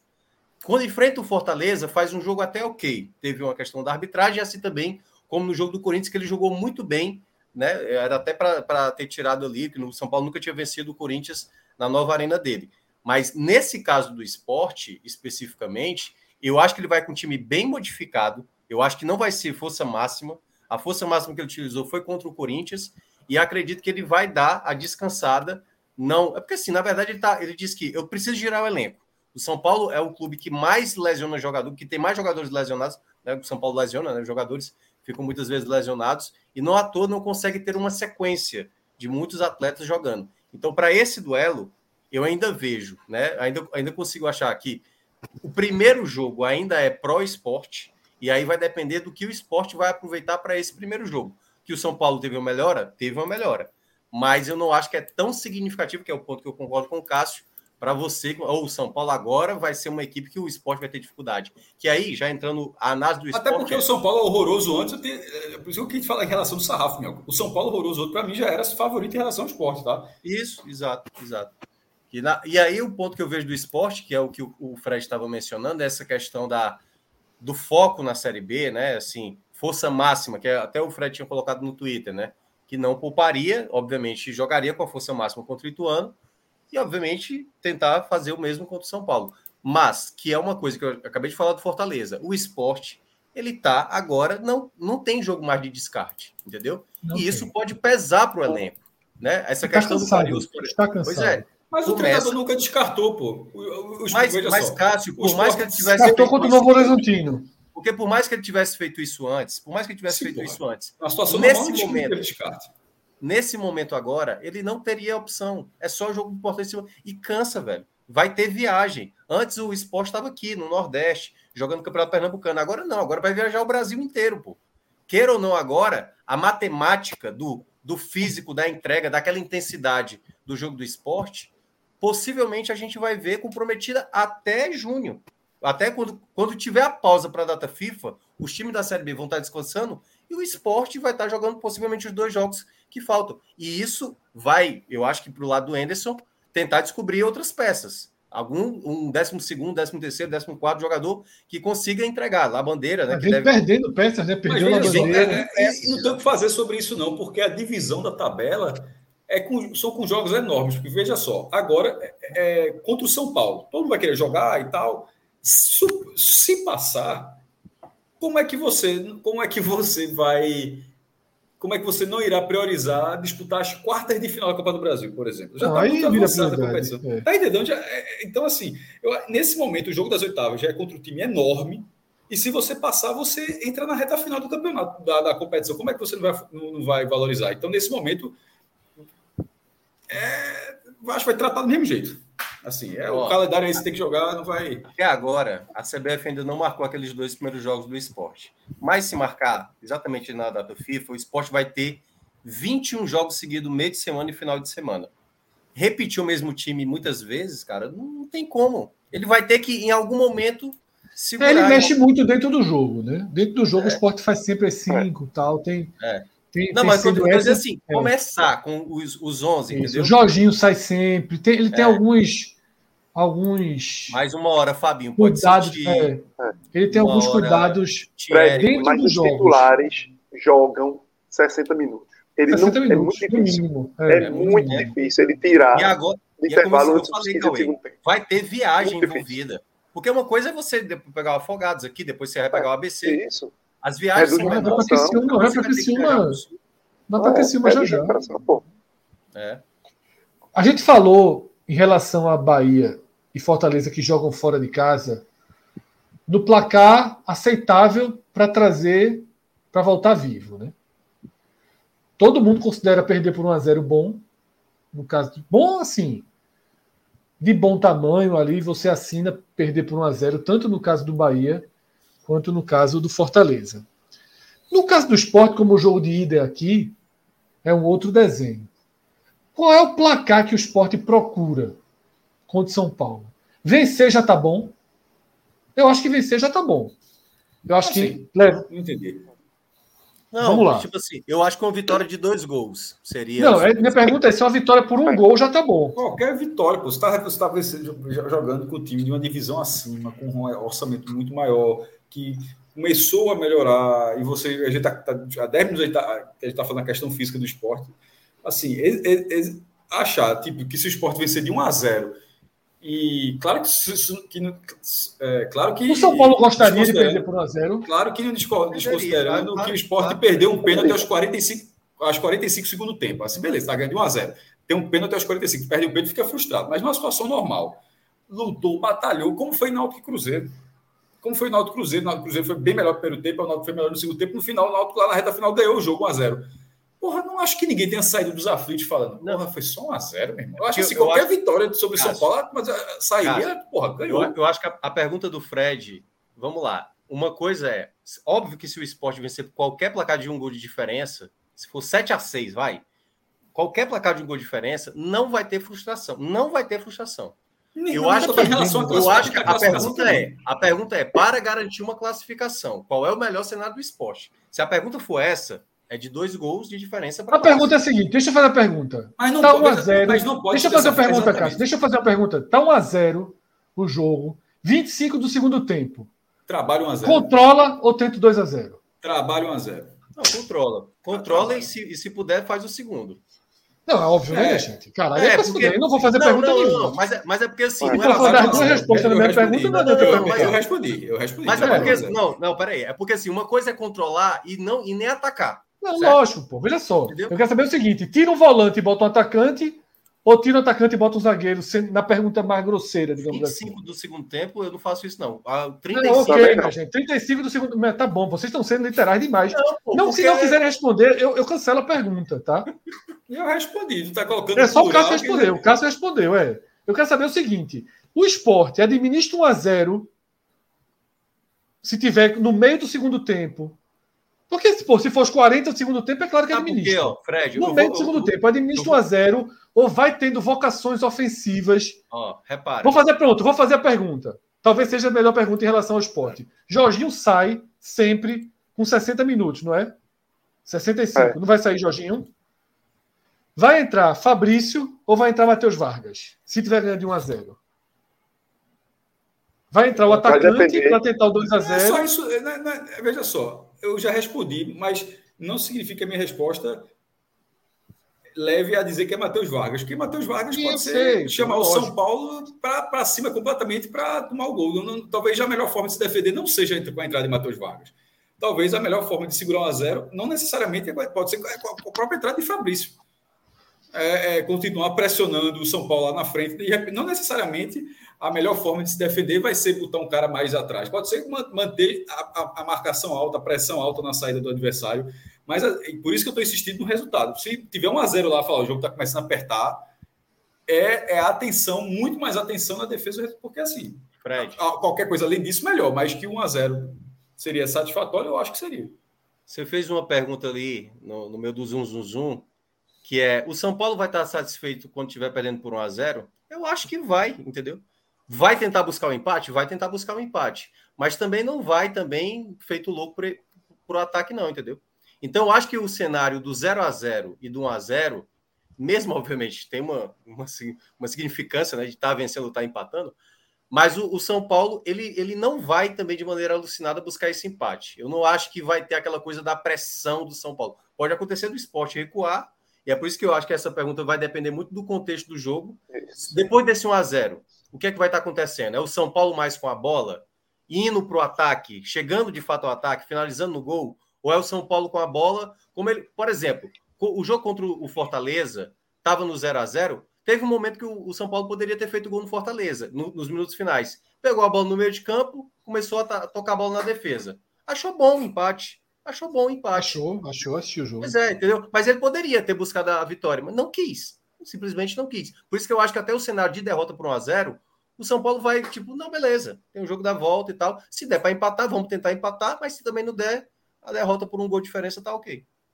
Tem o um esporte tende a baixar a linha, viu, Fred? O esporte, em jogos desse- ganhando, tende a baixar um pouco a linha para esperar e ter, vamos dizer, campo para contra-ataque, né? Para as ligações diretas. Agora, resta saber se o São Paulo vai entrar nessa. Só acho que é um risco grande do esporte recuar demais suas linhas pelo perigo que tem na barra.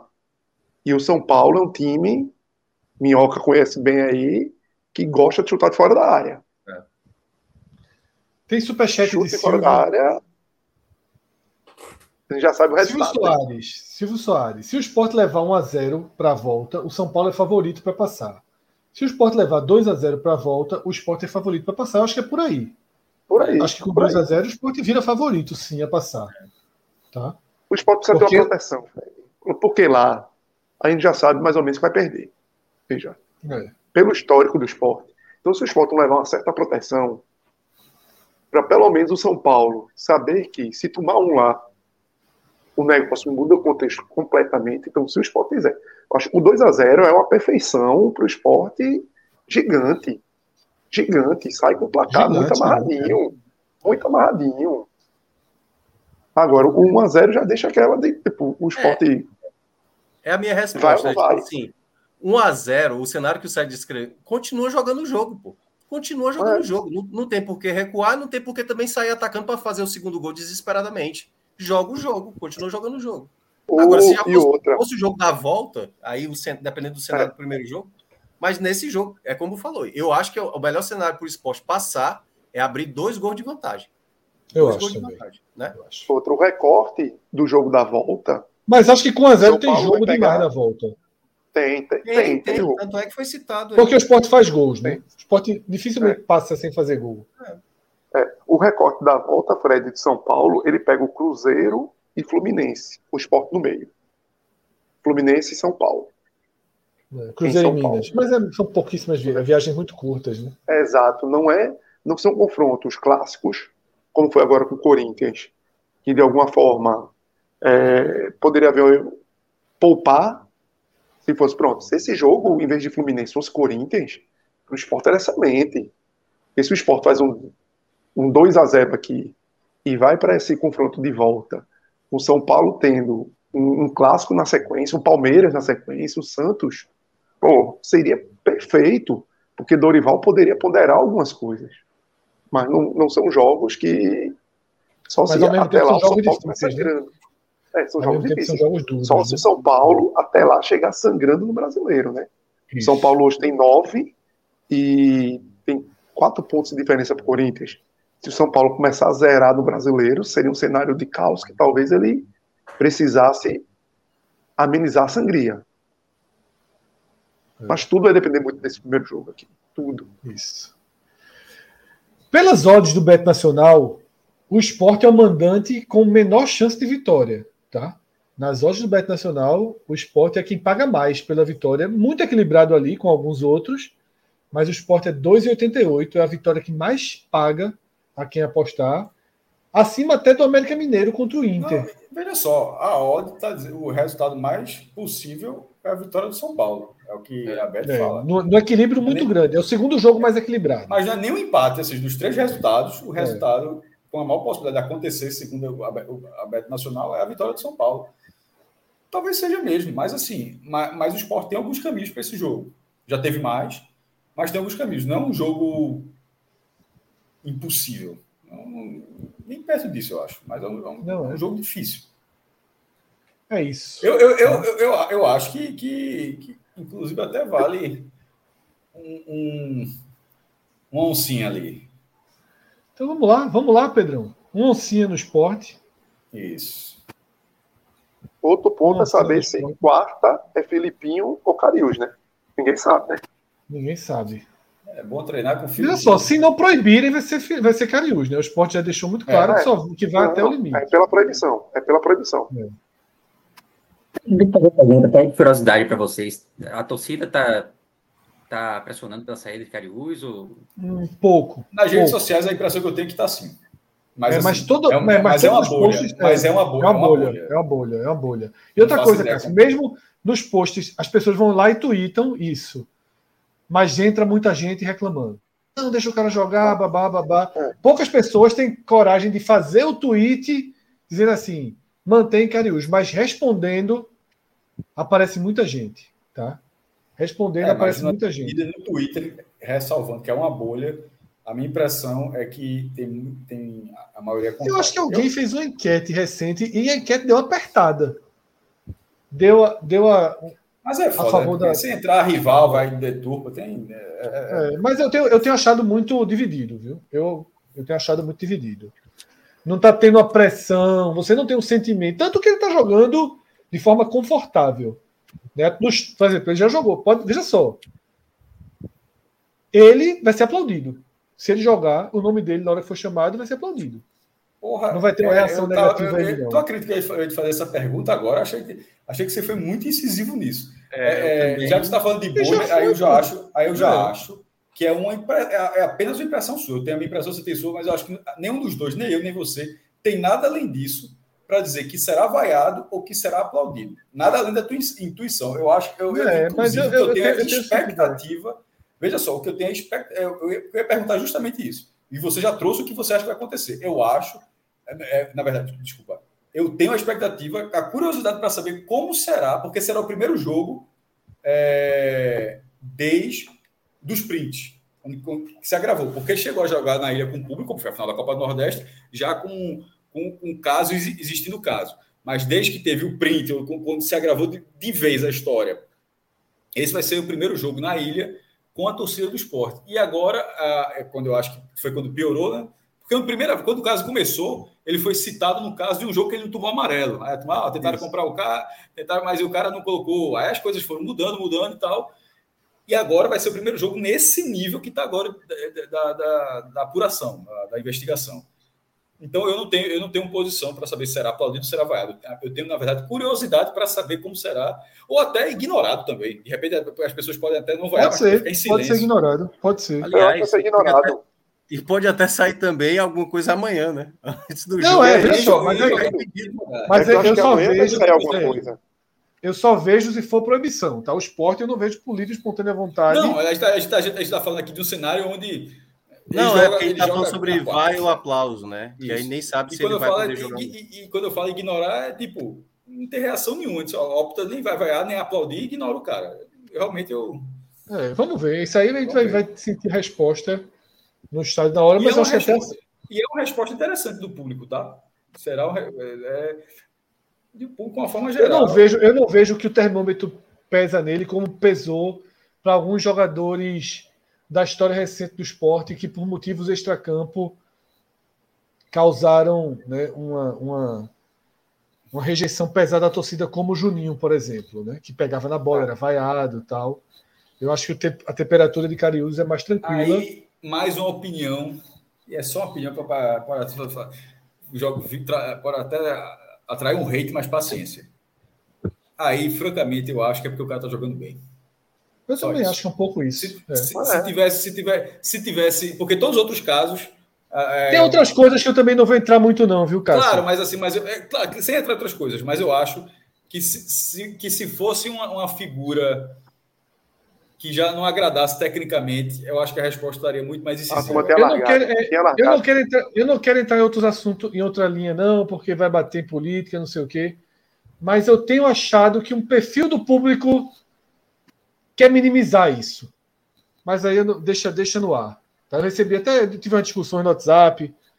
Porra nenhuma, meu irmão. Isso é leve, não sei o quê, o presidente foi.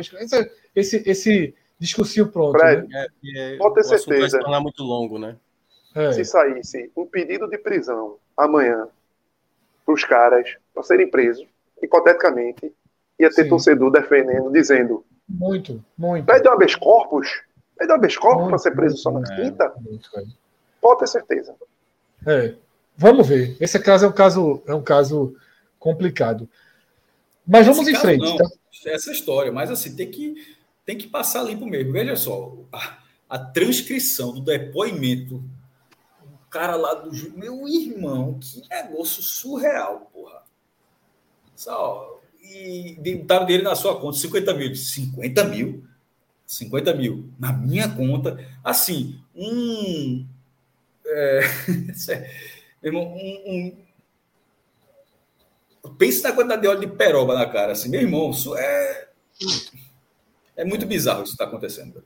Muito bizarro. Mas, meu irmão, quem procurou esse caminho que arcar é. com as consequências, velho. é, totalmente, totalmente.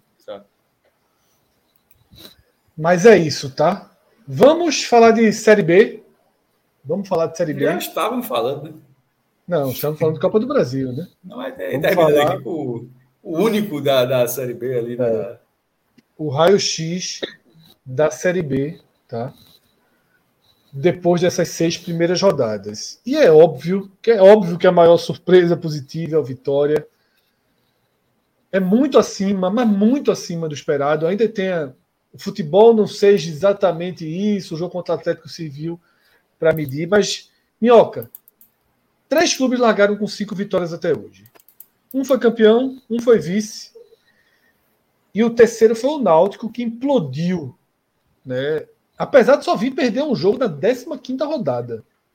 É uma loucura aquela, aquela campanha do Náutico de 2021. Ele para de ganhar, passa a empatar de, muito... de lanterna, de rebaixado depois. Né? É, ele tem duas sequências de cinco derrotas. Isso. Ele tem duas sequências de cinco derrotas. E eu fiz um cálculo, Minhoca. Esse cálculo que eu fiz foi ali quarta rodada, quarta, na quarta vitória ainda, não foi nem com a quinta. Que é uma largada tão importante, tão significativa, que o Vitória passa a ter uma missão de 50%.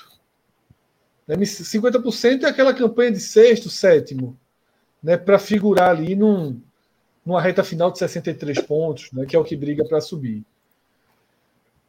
Por pior que o Vitória jogue, o Vitória deve ser considerado um candidato a acesso no mínimo por muito tempo, né? Essa largada deve deixar o Vitória ali por cima por um bom tempo, né, Minhoca? Sim, sim, no, no, curto prazo, certo? Eu ainda não sei se no longo prazo isso vai se confirmar, Fred, porque para mim hoje o melhor jogador da Série B nessas seis rodadas é o Oswaldo. Assim, o que o Oswaldo tem feito, ele é o jogador mais influente hoje da Série B para um time. Jogador da bola parada, o jogador do desenvolvimento, né, do, do drible, muitas vezes, apesar da idade dele já não ser mais como antes. E eu acho que o trabalho uh, do treinador, que é o, é o Condé, né? É o Condé? É isso, né? É, é Léo Condé. É. É, Léo Condé.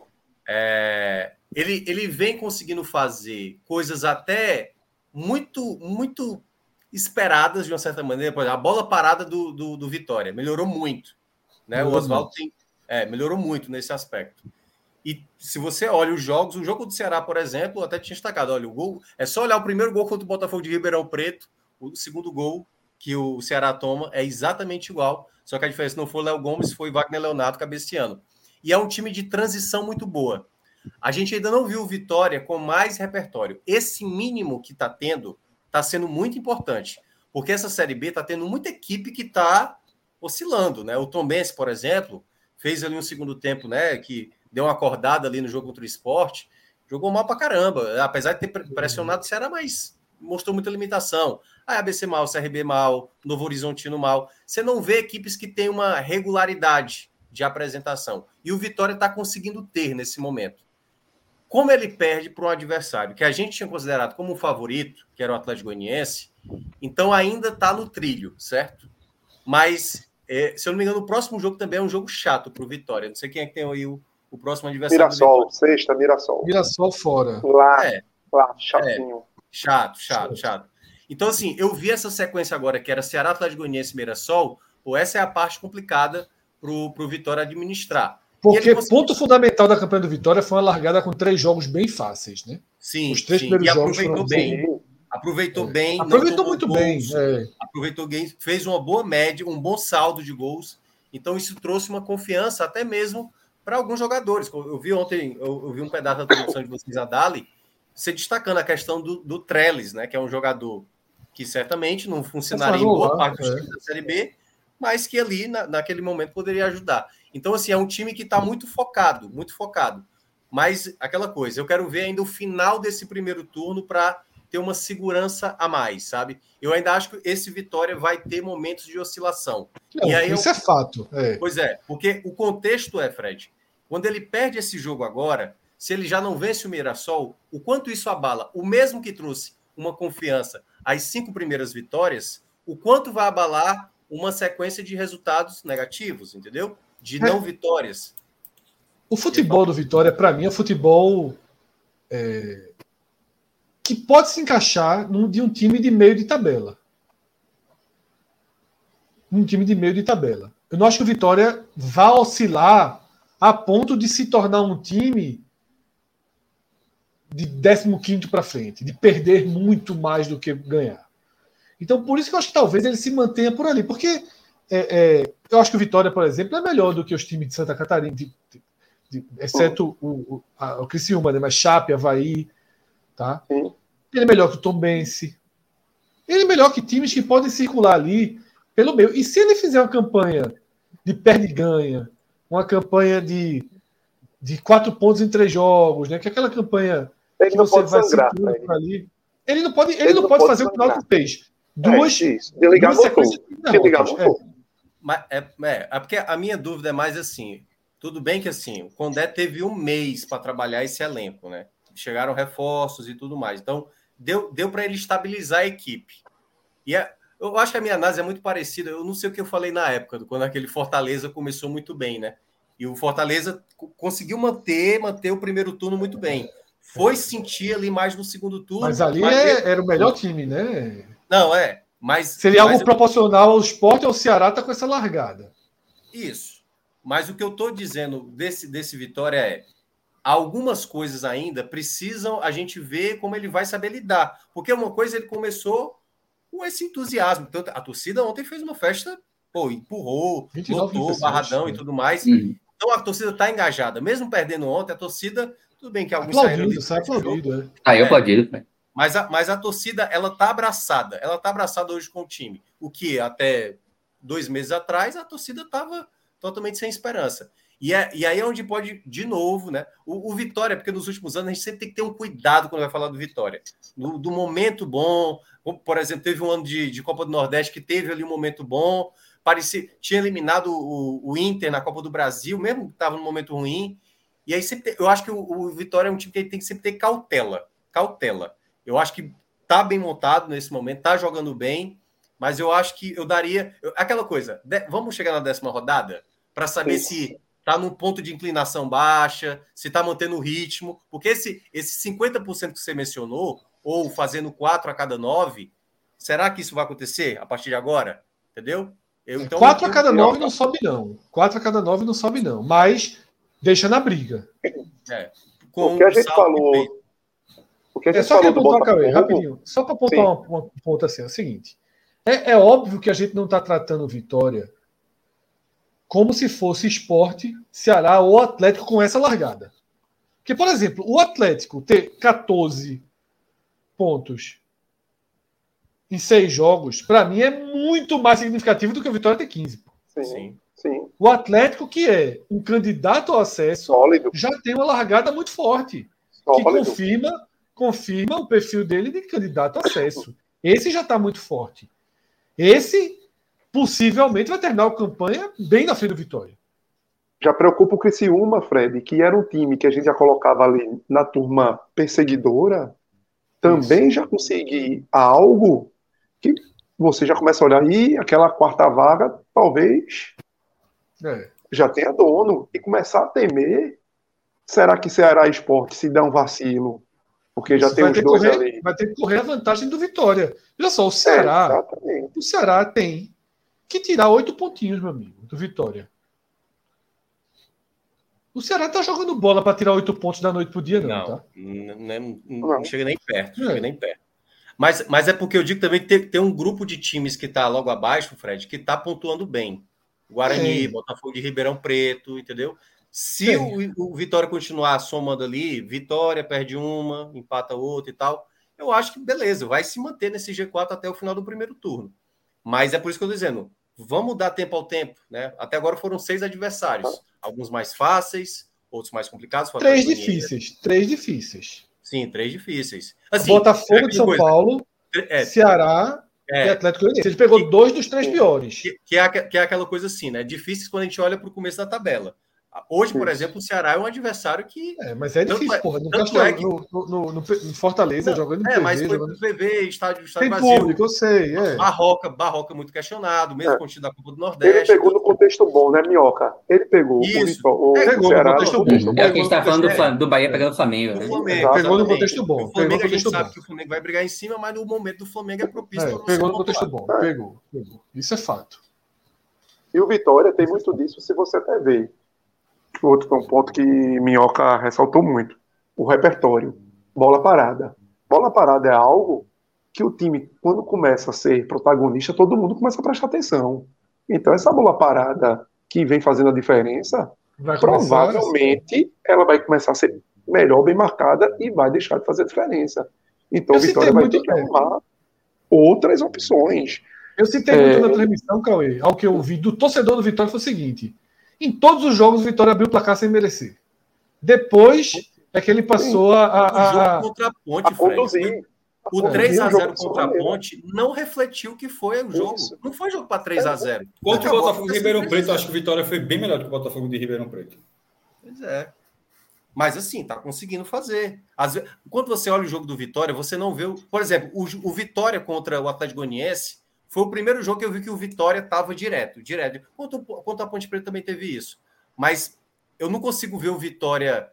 Todo mundo vai enfrentar o, Vitória e vai, tipo, caramba, lá vem o Vitória. Não, é o próprio Ceará que estava mal. O jogo, por exemplo, o Vitória, o Vitória fez o jogo dele. Deixa o Ceará com a bola, vamos jogar no, na transição. Se tiver uma, É. uma bola parada, quase fez o gol antes, mas foi fazer no segundo tempo. E o primeiro gol do Vitória, é bom lembrar que foi uma falha do Richard, entendeu? Então, quando você olha assim, Isso. não é que tá, não tá sobrando. E o Vitória não é uma equipe que vai sobrar, né? A gente, a gente mal consegue falar isso direito do esporte do Atlético Goianiense e do Ceará, pô. É Que tem ali uma limitação, tem um probleminha e tal. O Vitória, ele tá nesse processo, eu acho que é de confiança. Acho que a palavra do Vitória ele- é mais. Que é importantíssimo. E ele precisa importantíssimo até entender- torcedor. o que a gente falou um pouco do Botafogo lá atrás, é, de, de expectativas e realidades. O Vitória iniciou a gente botando no prognóstico, ele brigando para não cair. Já está em outro patamar. E que talvez aquele prognóstico que a gente olhava de, de, de brigar contra o rebaixamento não existe mais, porque realmente o Condé conseguiu é, depurar ali daquele caminhão de jogadores, fazer algo que é muito difícil de se fazer tirar um time, conseguiu uma linha de raciocínio e foi muito bem nisso. Fez o mínimo, ele conseguiu o mínimo e aproveitar os contextos, como falamos já aqui, favoráveis a ele no início de tabela, ganhou confiança, ganhou moral e depois está conseguindo produzir a mais do que até se imaginava. É isso. Beleza. Só que esse time não é um time que você olhe e tenha certeza que ele vai ser o primeiro colocado campeão da Série B. Ele não vai. Esse time não vai. Então o É, próprio ele não vai ser campeão da Série B. Ele não será Então, campeão da prova- Série B. o próprio torcedor do Vitória tem que entender essa realidade, tem que entender que perder um jogo para o Atlético Goianiense não pode ser uma frustração para cobranças, e entender que eu tenho que levar no jogo, porque o Vitória pode chegar lá como brigando para o G4, e eu não posso atrapalhar isso. Eu não posso pressionar o time a ter que ser o time que não perde para ninguém, dentro de casa, o time que vai fora de casa e tem que agredir e trazer vitórias fora de casa. Não. Tem que fazer o quê? Se eu tiver que trazer um pontinho um lado fora, tem que trazer. Dependendo do contexto do jogo, é importante demais. Eu tenho que somar, e se eu chegar na reta final, brigando ali pelo G4, eu vou entrar e vou se tornar um time grande, porque eu sou um time grande de camisa e dentro da Série B eu sou protagonista. Mas não, não mudar de patamar totalmente e achar que, meu amigo, aquele time que ia brigar com um Z4 agora é campeão, pô. Não é isso. Não criar problemas para si mesmo. Acho que o, o- a grande questão do torcedor do Vitória é isso. Não atrapalhar. Pode acontecer. Sabendo que é time de tradição, de camisa, pode, pode acontecer. É. Mas eu acho que ainda tem uma margenzinha. eu Acho que não, não, não aconteceu no final do jogo do Atlético Goianiense. Eu acho que ainda tem uma margem do torcedor tá entendendo. Tem, O tem, torcedor tem. estava preparado para um cenário É. para um cenário ruim nessa Série B. O torcedor do Vitória estava preparado porque o início de ano de temporada do Vitória foi terrível, né? E claro que a expectativa aumenta, mas eu acho que o histórico recente do Vitória ainda faz com que o torcedor entenda isso que o Cauê falou, né? Eu acho que Isso. pelo menos a, a grande maioria, assim, sabe que o Vitória vai oscilar, com certeza vai oscilar, mas eu acho que a- a- essa largada do Vitória ela é muito importante justamente para trazer o torcedor de volta, né? O torcedor ainda estava desconfiado. E você já teve o Barradão lotado, que o Vitória é uma força importante. Meu- Meu pai ontem me mandou mensagem aqui dizendo que virou sócio do Vitória. Meu pai tem, pô, tem, tem tempo que não vai para o Barradão. E virou sócio. O efeito Bahia, Essa o efeito informação Bahia. interessante. Essa informação foi. Teu, teu, teu pai é Vitória? Meu pai é Vitória que acompanha. Vitória mesmo. Tu ficou Bahia como? Vitória, pô. Pô, eu tio, não, não me levava muito para Fonte Nova, para Fonte Nova, o Vitória jogava na Fonte Nova na época, né? E aí tinha um tio meu que viu a brecha, falou, pô, Deu vou, drible. vou levar esse aí Fonte Nova. É. Pô, mas teu pai não te levava, mas era fanático pelo Vitória. Sim, acompanhava, tentou, pô, me deu camisa e tudo, né? E foi numa época que era fácil de convencer, viu? Ser Vitória. É, é. Dos 90, Mais ou menos, mais ou menos. Eu comecei ali a, a ir pra Fonte Nova em 93 93 ali Bahia. não foi aliciado, não, pô. Ali. Né, não, não. Ah, Foi, foi pro jogo. Vitória, e Vitória e Palmeiras eu tava na Fonte Nova.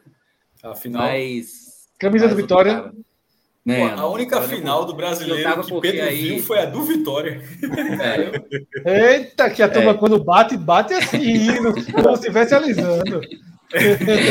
Não, mas, mas, mas o que é que acontece ali? idade de 88. Pedro era, era nascido de 88, não é não? Era nascido, mas não foi pro jogo, né?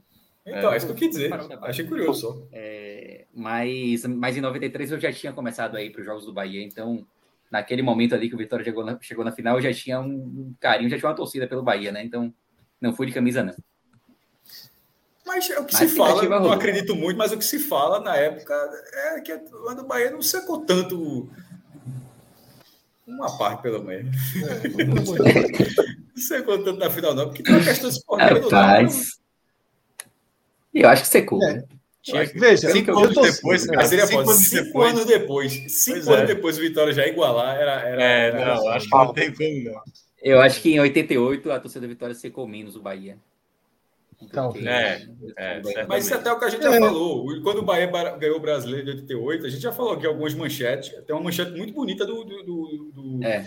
Cearense saudando o título É. do Bahia como um título Isso. regional. Eu acho que essa coisa de secar aumentou muito com a, Rede social. com a TV por assinatura, com rede social. Antigamente se secava menos, tá ligado? Eu tenho a lembrança de torcer pro Vitória. Eu acho que o Fred de 10 anos atrás já não torceria mais pro Vitória. Na verdade, o, É só, o, o Fred de 2010 torceu por quê naquela final da Copa do Brasil, Vitória e Santos? Santos, por exemplo, pô, aqui. Santos, Santos, Aí, Santos.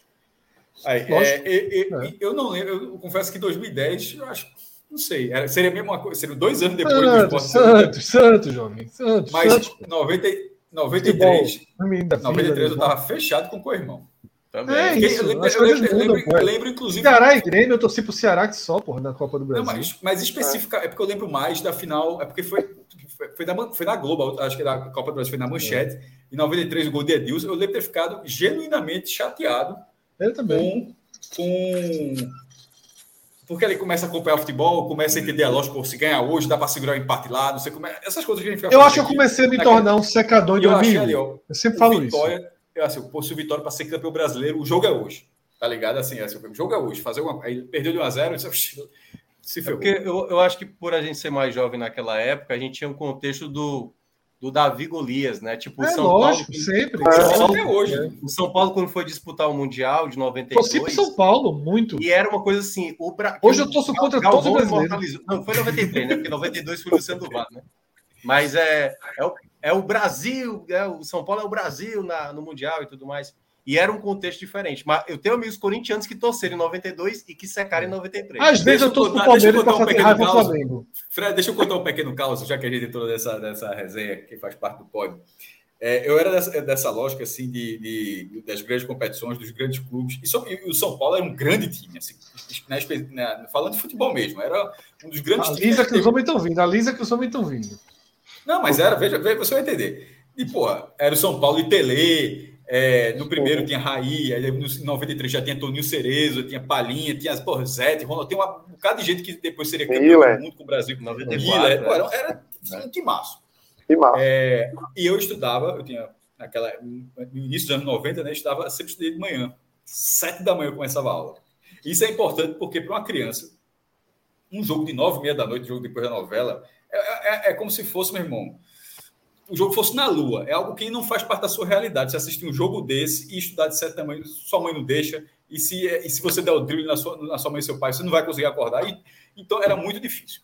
E ainda mais os jogos do Mundial de- do Japão, que esses, esses dois jogos, Barcelona e Milan, foram de dia lá, ou seja, de madrugada aqui, né? Porque depois até inverteu, os jogos passaram a ser de noite no Japão e de dia para cá. Mas esses dois do São Paulo foram assim. Um sacrifício enorme para assistir e tal. O São Paulo ganhou, era o ganho, bicampeão mundial, aquele negócio todo. Aí vai para a final contra o Vélez, para tentar o tri da Libertadores, certo? Aí veja, veja só. O tri da Libertadores.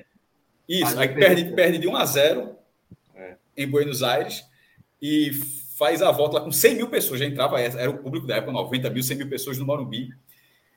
Eu não assisti esse jogo porque eu não aguentei de sono. Assim, não aguentei. Mas eu queria muito ter visto, porque porra, vai ser, seria o primeiro brasileiro a ser três vezes campeão da Libertadores, três vezes seguidas. Era o grande time e tal. Não era o meu time, mas era aquele time que eu fosse assim, pô, para esse time eu vou torcer nessa competição.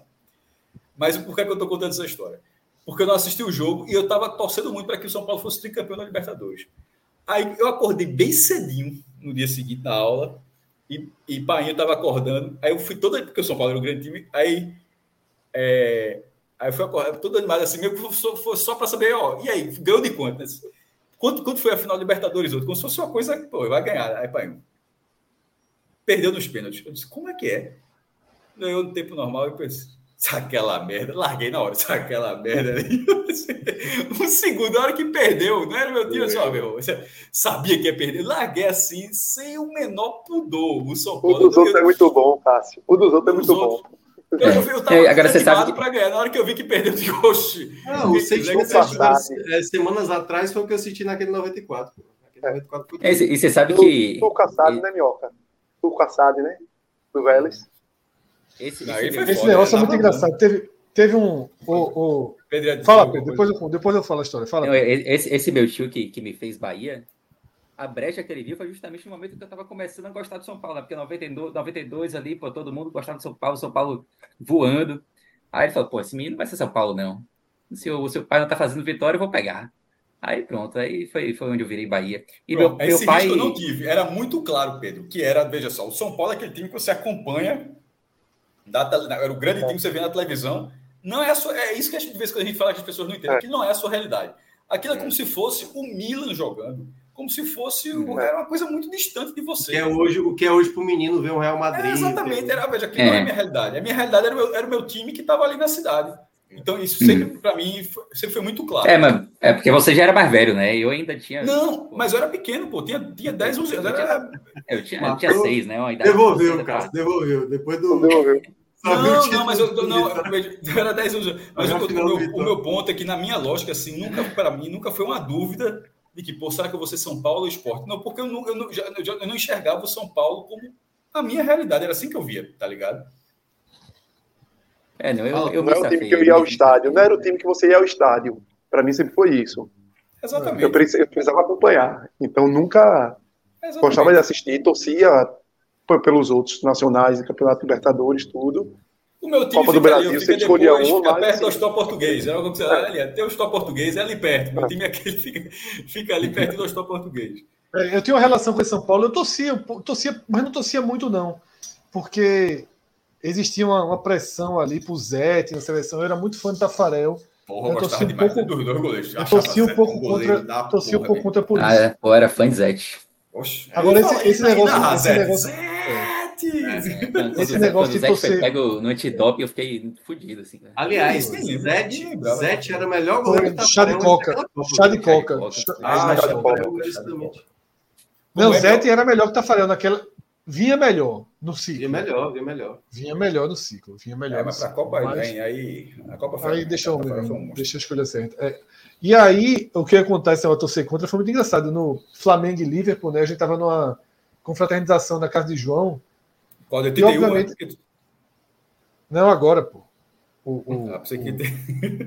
Aí a gente na confraternização da casa de João. Pensei que é do 81. é, é, e na casa de João tem, acho que tem três salões de festa o prédio. Dois, três. E tava tendo a outra confraternização sem televisão, sem nada, e turma na agonia, né? E vem os caras assistir. Pô, viu que a gente tava com televisão, o cara encostou. O cara ali, né? Todo mundo calado, vendo, eita, eita. Meu irmão, quando sai o gol do Liverpool, a festa, da... o cara fica chocado, porque o cara era Flá, pô. O cara tava torcendo do Flamengo ali. Galera, Conta aquela história, Fred, do Atlético Mineiro, Esporte Cruzeiro. Não, esse é, é- é- é- do, do presidente do Diário da época? Não, porra. No Village. Ah, foi foda. Cruzeiro, foi foda. Esporte foi Cruzeiro foda. do, do- do Mineirão, a gente assistindo. É, lá, esporte, no a gente assistindo, né? Aquele, aquele esporte cruzeiro da defesa espetacular de Magrão, né? O esporte ganha Isso. 2x1. Eu acho que aquilo é 2016, eu acho. É, é que quando o esporte jogava de calção 16, vermelho. 17. Isso. É. é. É 17. Aí o Uma esporte vez. abre 2x0, né? do- Aí, nisso, a gente. A gente. Né, tá, tá torcendo pra cá pro esporte, aí chegou o hóspede do Village, a gente no Village, Isso é cara, no saguão do hotel, tá? É o único É. lugar que tava passando Premier e tá no saguão. Aí cara chegou, porra, começou a dar moral, né? O cara é atlético e tal. Aí a turma virou assim, tu tomou 6x0, porra, aí. a turma não quis, não quis. Amizade. Quis Pedro, contextualizar, era um 6x0 que ele tomou, era do esporte. É porque a gente. É, eu- eu. Tu tomou o cara- 6x0, porra, tá torcendo aí, cara. cara- o cara- mas eu confesso que eu não tinha entendido exatamente a greve. Eu achei que era se tu tomar 6x0, porra. Aí o Outra cara- dessa foi porra, no estádio do. Colo-Colo, né? No estádio do Colo-Colo. Esporte Colo-Colo e tal. Meu irmão, quando você tá numa cidade assim, tem muito turista que tá ali viajando cara vê o joguinho lembro, "Oxente, lembro demais disso também. Vou pra esse jogo. Aí, porra, a galera do Palmeiras passava assim, tá, passava com camisa do Palmeiras, tava, pô, turistando Na a cidade. do lá. Na torcida do Não, mas não, foi isso não, não, foi isso não. Foi chegando a galera do esporte, Sim. galera de vários times foi entrando, Atlético Mineiro, gente aleatória. Remo, não sei o quê, não, não lembro os times. Aí tinha um casal com a camisa do Goiás. Ah, é do Goiás, verdade, é Goiás. É, pô, aí a turma, vem, não sei o quê, o casal cheio de frescura, não, tá bom aqui, vem. Meu irmão, fica aí, porra, vocês não ganham de ninguém. Não sabe o que é ser campeão de porra nenhuma. Fica aí mesmo. Quem vai ser melhor sem vocês? É corte. Hoje em dia tu não pega o corte para chegar em Goiânia em dois Foi, minutos. foi assim, meu irmão, fica aí mesmo então. Não quer vir, a turma pediu uma vez. Vem, porra, Brasil, vem, vem. Não, mas, tá mas, na verdade faltou um ponto, é porque já estava ganhando. Aí alguém aí falou assim: tá, tá, meu irmão, fica aí mesmo que tá ganhando aqui, vai trazer uma Fica aí mesmo, fica aí mesmo essa porra. mesmo, já tá ganhando essa porra aqui, pronto. Não muda, não, fica aí. Então é isso, tá? É, Volta pra Série B agora. voltar É, para a Série B. A turma foi batendo. Já, já tava falando de pênalti, da, da derrota. Mas vamos lá. pra Marco pegar três pênaltis, tá faltando pouco. É, a história, as histórias sempre terminam assim. pra terminar com o Marco pega três, tá faltando bem pouquinho. Cauê, para além do Vitória, Pedro, eu peço até que você jogue na tela agora nossa, nossas previsões iniciais né, para a Série B. Para além do Vitória e para além do Atlético Goianiense, que cumpre o seu papel, tá? Chama atenção o Criciúma muito forte, né? Mas assim, chama atenção forte, mas não é algo talvez um pouco mais forte do que eu esperava. Isso, a Mas gente eu já botou ele ali, lutando ele- pelo G4. É, talvez mais consistente do que eu imaginava, né? Pô, não perdeu ainda. Então, já agora, é, talvez o que me assuste mais ali de, de surpresa, depois do Vitória, é o Vila Nova, né? sinceramente. E jogou direitinho, viu? Tudo bem que teve dois homens a mais ao longo do jogo contra o... Eu assisti o jogo do Vila Nova. Timezinho de Claudinei sim. clássico, viu? Um jogo muito É, intenso. exatamente. Foi. Time de Claudinei, a cara de Claudinei. A cara de Claudinei. Então me chama a atenção o Vila, que é um time que não tem, assim, não tem grana para estar por ali. Mas não, Não tem, tem tu acha que tem fôlego, Cauê? Não tem fôlego, não. Não tem fôlego, não. Agora é que nem o Vitória. Mas o Vitória, pelo menos, tem bala na agulha para mais à frente, se for necessário, tentar algo. Eu acho que o Vila aí é tentar fazer realmente uma gordura. Acho que o Vila ainda tem riscos de lá de trás. Até porque é- é- são quatro pontos de diferença para o Vitória, queira ou não, né? E para a zona de rebaixamento tem 11 para. Já fez a gordura de 6 aí. Mas é acumular gordura para se livrar lá de trás. Então, Eu não imagino esse Vila brigando lá na frente, não. E é um pouco, Fred, se você olhar o Claudinei do ano passado, a mesma coisa com o Operário ano passado. Ele larga bem com o Operário ano passado e depois implode. É uma trajetória semelhante. Eu acho também. Agora, o Criciúma é, tem, um, tem, uma, tem uma carinha de time que vai ficar, né? Que vai ficar ali É. por cima. É o mando, né? O forte mando o mando do- de campo, Criciúma, um né, que a gente mando falou muito isso. forte. É. É um time que é a base do time do ano passado, foi mantida, é o mesmo treinador, um upgrade em alguns jogadores. Assim, velho, se já brigou no passado, manteve tudo. Não foi mal no primeiro trimestre, pelo contrário, ainda conquistou o Campeonato Catarinense. Ou seja, ainda deu uma, conseguiu de alguma forma é, injetar mais confiança no time. Isso? Por mais que o time não tenha feito um catarinense brilhante, na primeira fase acho que foi segundo, foi terceiro, foi terceiro colocado, eu acho, na primeira fase, mas foi campeão. Então, assim, você injeta confiança e o time tá ganhando, pô. O time tá, tá fazendo valer o mando, tá fazendo. tá jogando fora de casa bem. Então, assim, é um time que você, como eu tinha dito anteriormente, você começa a, a olhar que aquela, teoricamente, aquela quarta vaga, não que seja o quarto na sequência, mas aquela quarta vaga que a gente imaginava que fosse a única livre, começa a desenhar de alguma forma um forte candidato para ser dono. E aí, junto com isso, a gente tem um jogo, então, importantíssimo nessa rodada, que inclusive é o jogo que a gente transmite no Dali App, no, no Dali App, né? Três e meia do domingo. Porque Criciúma e Ceará, hoje separados por sete pontos. Chato de torcer. Vai torcer Sim, por é, quem? não, chatíssimo. Pro lado do esporte, fecha os olhos, deixa jogarem. Mas na análise dos dois, na análise da Série B, sete pontos com seis rodadas é chato.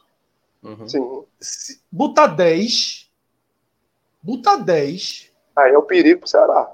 É o é o perigo do Ceará, porque você coloca, você dá ainda mais, mais solidez para o Criciúma e deixa o Ceará numa, distância complicada. Porque né, com o hoje, hoje, o Ceará, olhando lá para cima, ele já tem que fazer conta para vitória, para Criciúma.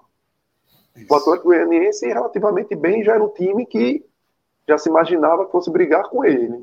Aí ele ainda sabe que tem o esporte. É mais time do que vaga. Então o Ceará não pode. É, é um mata-mata aí pro Ceará, viu?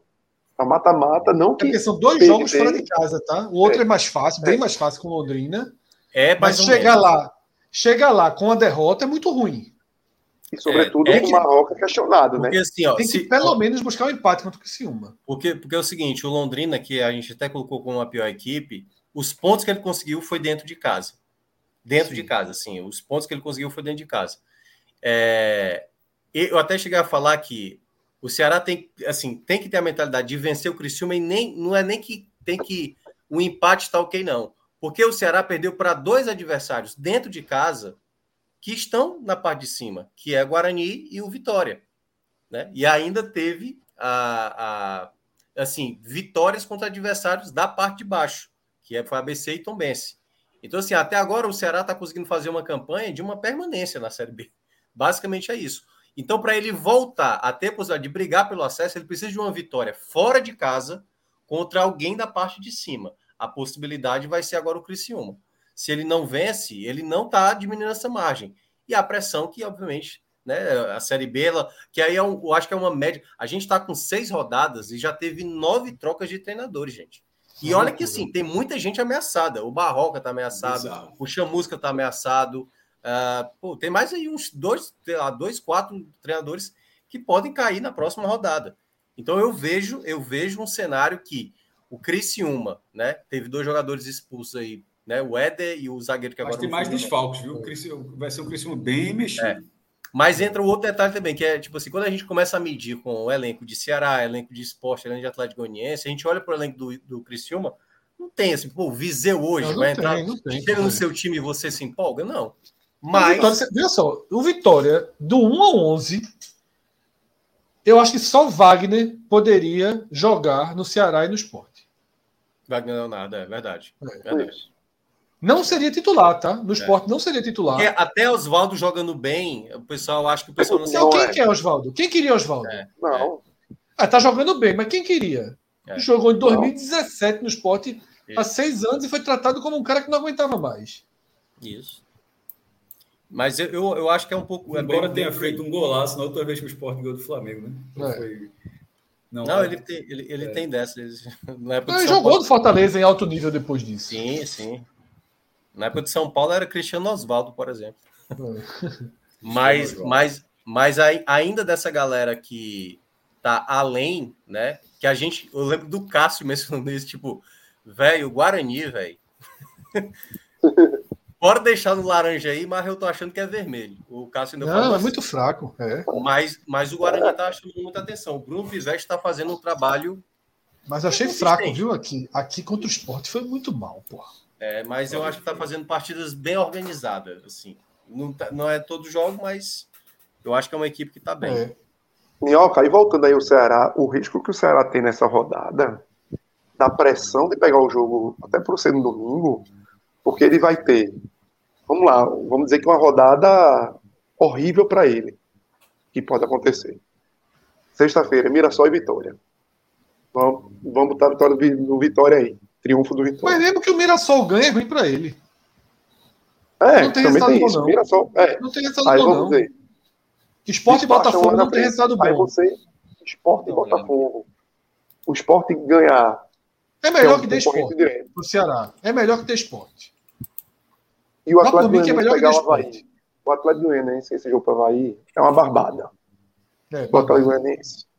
O Atlético Goianiense, velho, tá 17. Havaí Isso é que anunciou Isso é sexta né, sábado, viu? É É. isso.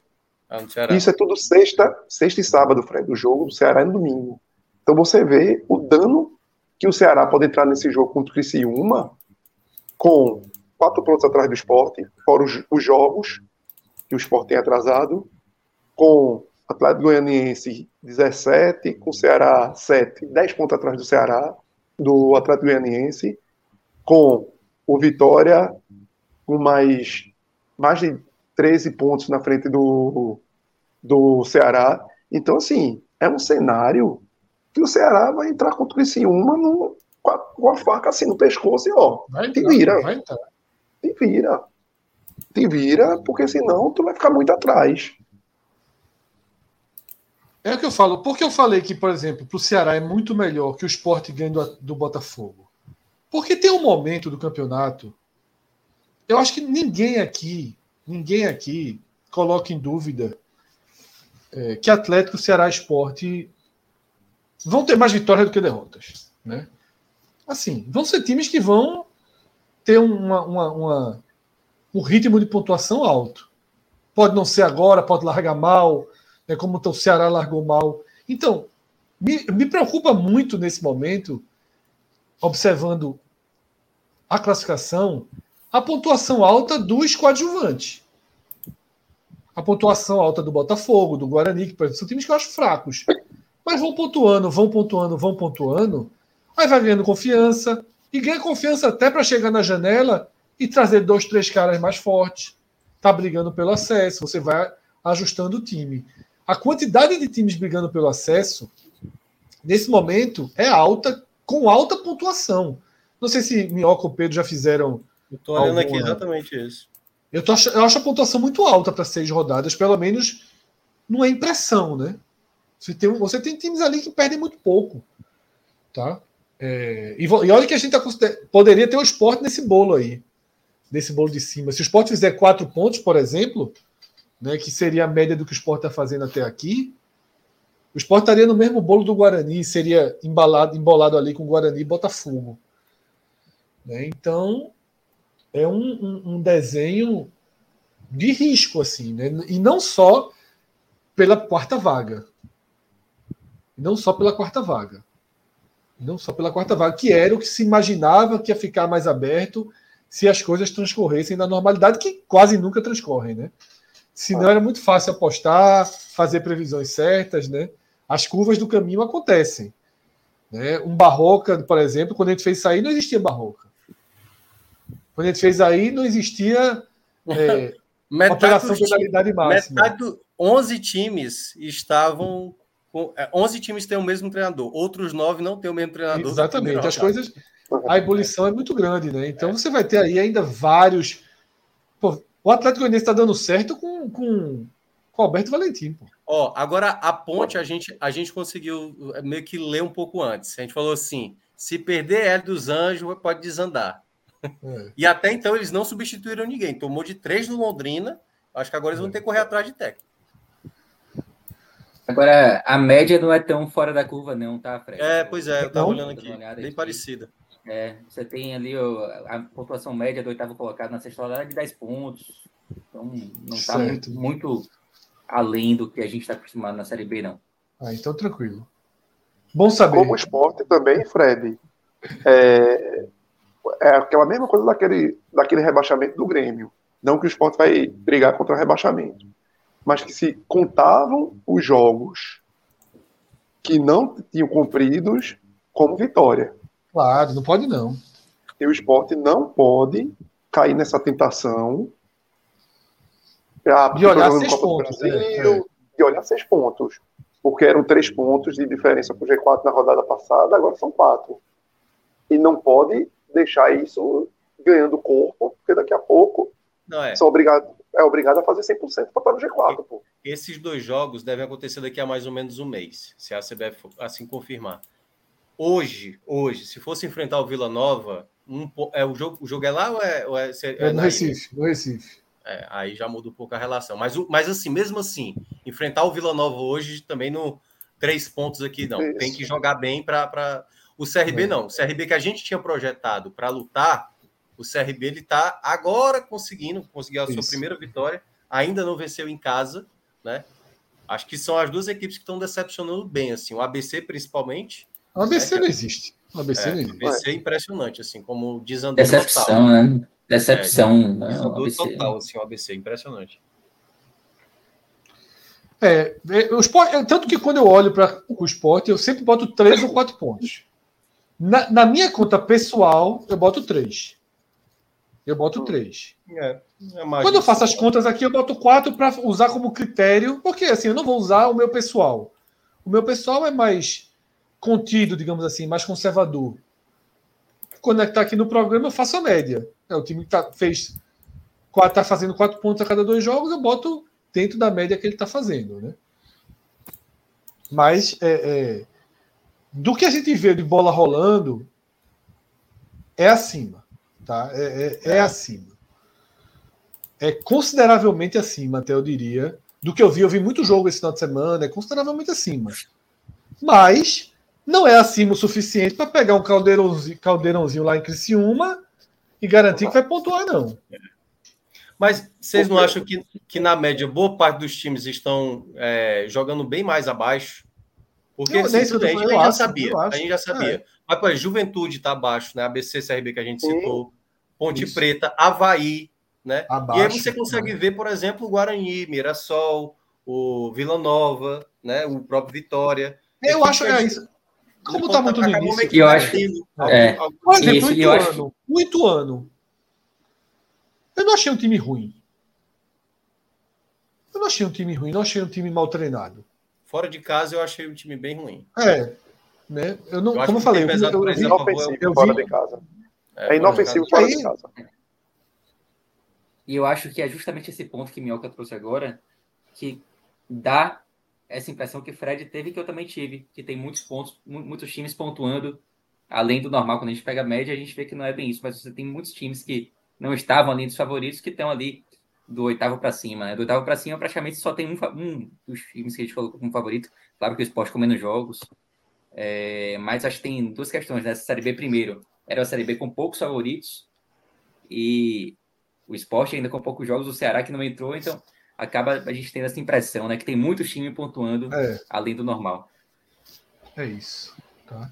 E alguns times muito, muito, muito fracos. Tem isso também, tá? Sim, sim. Sampaio Correia é muito fraco. Muito É. fraco. Londrina é muito fraco. Tem uns times que são horrorosos, assim. A Ponte Preta, para tomar 3 a 0 do Londrina, Não, o nível tá imagina. baixo. É. Não, é, o Tá Havaí, o Havaí, o Havaí tomou Muito quatro mal, gols dentro de casa contra a Chape do Argel, que assim, É. né, assim, aí Não, Agora é vai, assim, vai melhorar, viu? é, não, também vai acho- melhorar. É, acho que vai ter uma melhora. E também e tem um bom elenco. Eu olho o elenco do Havaí, não é um elenco ruim, não. Mas tá, o time tá aos frangalhos. Mas é porque a própria Série B, em alguns momentos, ela dá uma oscilada mesmo, assim. Em algum momento, um time, por exemplo, o Ceará, que tá mal nesse momento, se por acaso consegue manter uma sequência, volta de novo aquele status que ele teve hoje. O É. futebol do Ceará não é um futebol que vai brigar por acesso. Não vai brigar. Pode ser que daqui a três rodadas consiga evoluir. Só que aí tem aquela coisa, pô, o Barroca vai conseguir fazer da maneira como esse time joga bem? Dependendo do contexto, do que apareça pela frente, pode ser que sim, mas. O que acontece é que, por exemplo, eu assisti Ceará e Tombense. É um reflexo muito claro de Série B. O Ceará jogou mal. O Tombense quis gostar do jogo. O Tombense estava se sentindo em parte ali do primeiro tempo. Rapaz, eu vou para cima. E vou tentar ganhar esse jogo ali em cima do Ceará. Só que o Ceará com uma bola, escapar uma bola. A qualidade é muito maior para fazer o gol, pô. É. Tá? Teve um gol no lado do Ceará no primeiro tempo.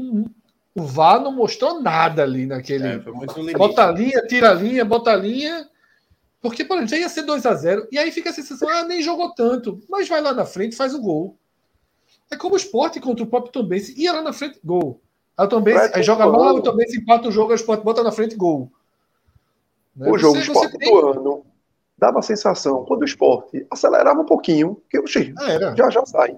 Era uma Exatamente. besteirinha, porque era um desnível técnico entre capacidade de time e dos próprios jogadores é acentuado. É o que eu falei. Foi que o esporte resolveu viu, jogar naquela rotação do, do Ituano. Aí Jogou com o. Pernambucano, aquele preciosismo, né? Como eu falei, você entra, você não pode entrar na área. Para mim, o lance símbolo do jogo é esse.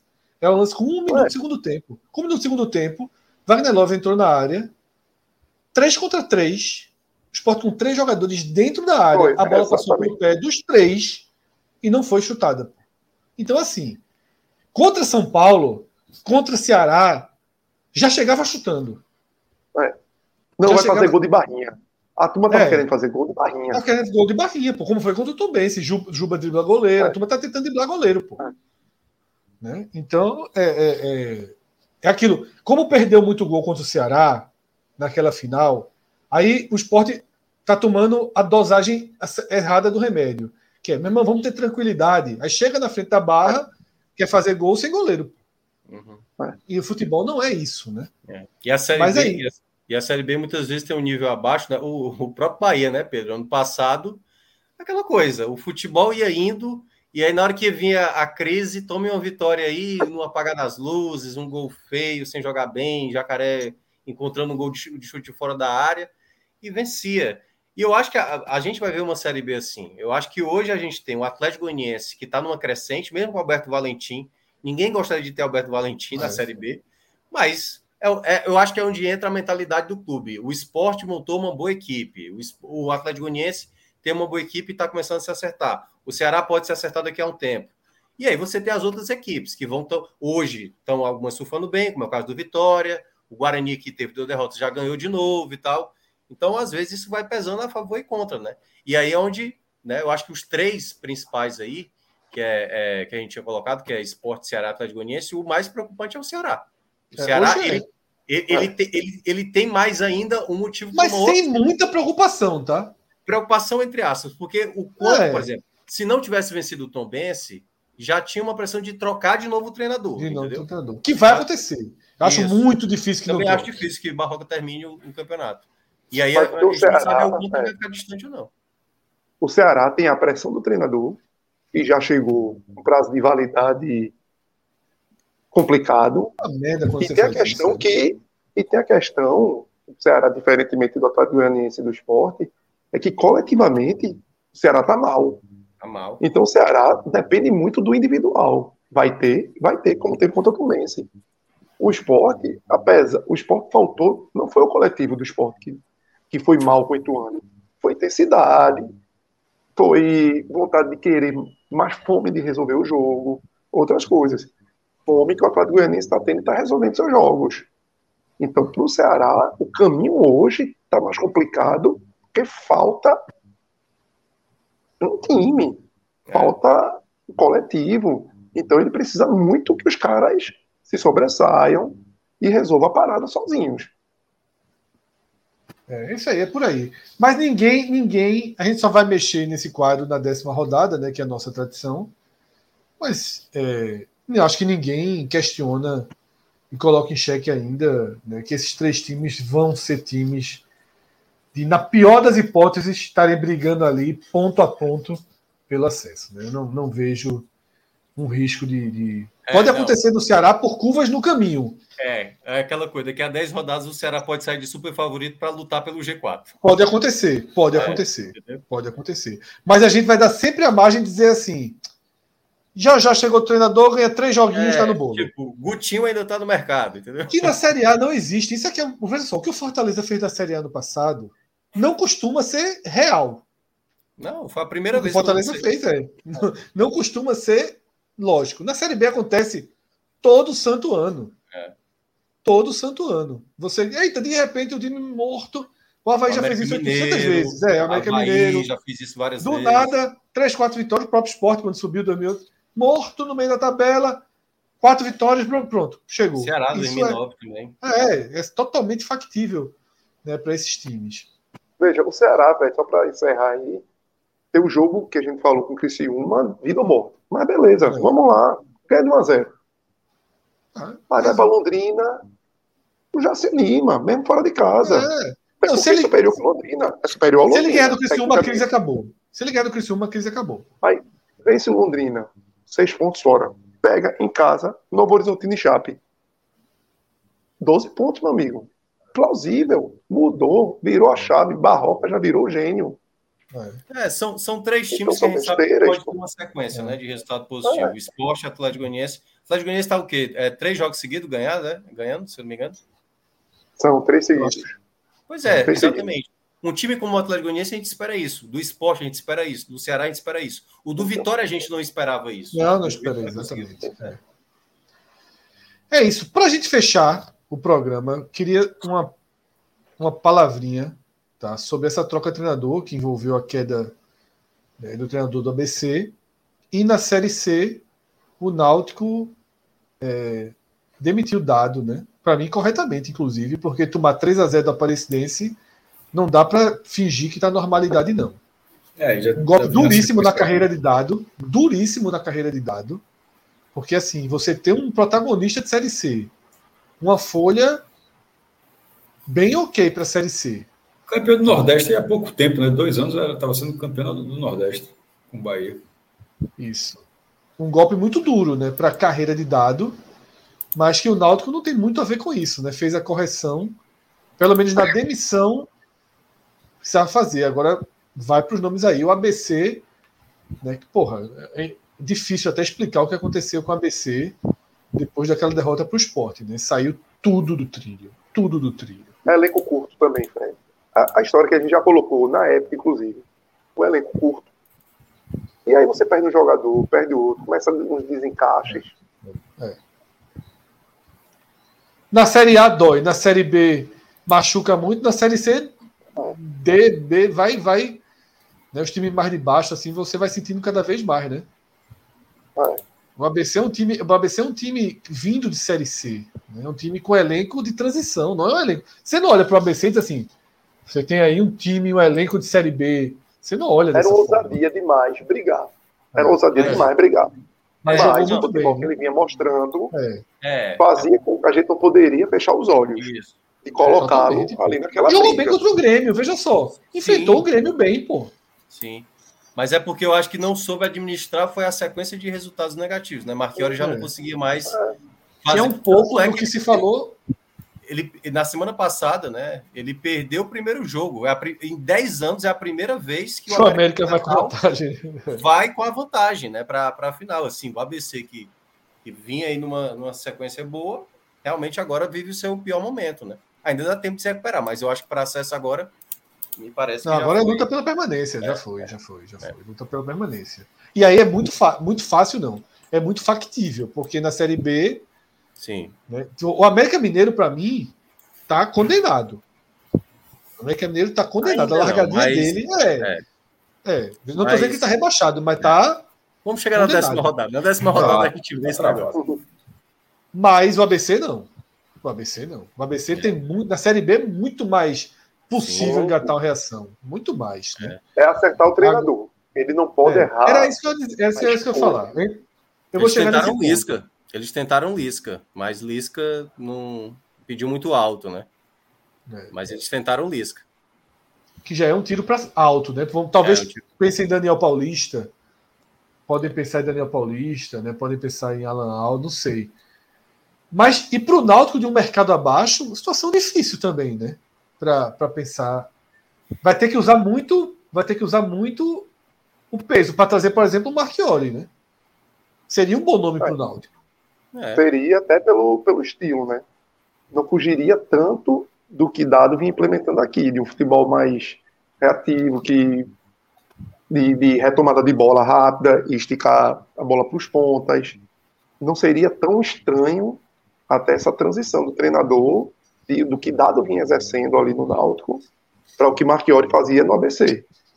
Eu acho que seria um bom nome hoje para o Náutico. E cabe o Náutico sonhar com Lisca, não, né? Pela relação, tudo. É muito. Eu acho Lisca que- aceitar a terceira divisão É. é- é Não, é aquela coisa. Lisca, tu aceita aí o projeto? Não, não tem dinheiro para pagar, não. Aceita? Aí se ele aceitar, beleza, mas acho muito difícil. Para não dizer Não improvável. faço ideia. Quase Não faço ideia. Eu tentaria. Não topa, não. Eu também acho que não topa, não. Eu acho que assim, a condição de ser terceira divisão é muito ruim, né? E a outra coisa, a terceira divisão é uma competiçãozinha chata. Né? Porque só tem Precisa tudo, né? entender, Fred. e precisa entender o negócio. Talvez Lisca até.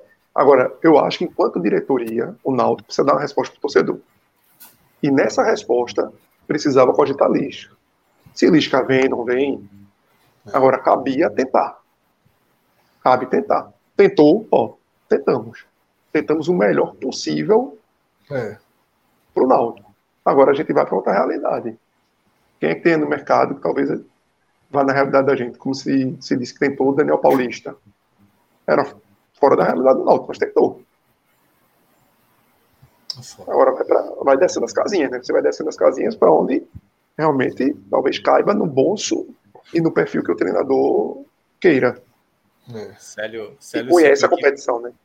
Célio citou Marquinhos Santos, né? E curiosamente, eu- eu- ainda tá no Paysandu, né? Ou foi. Tá no Paysandu. Tá no Paysandu. Pois é.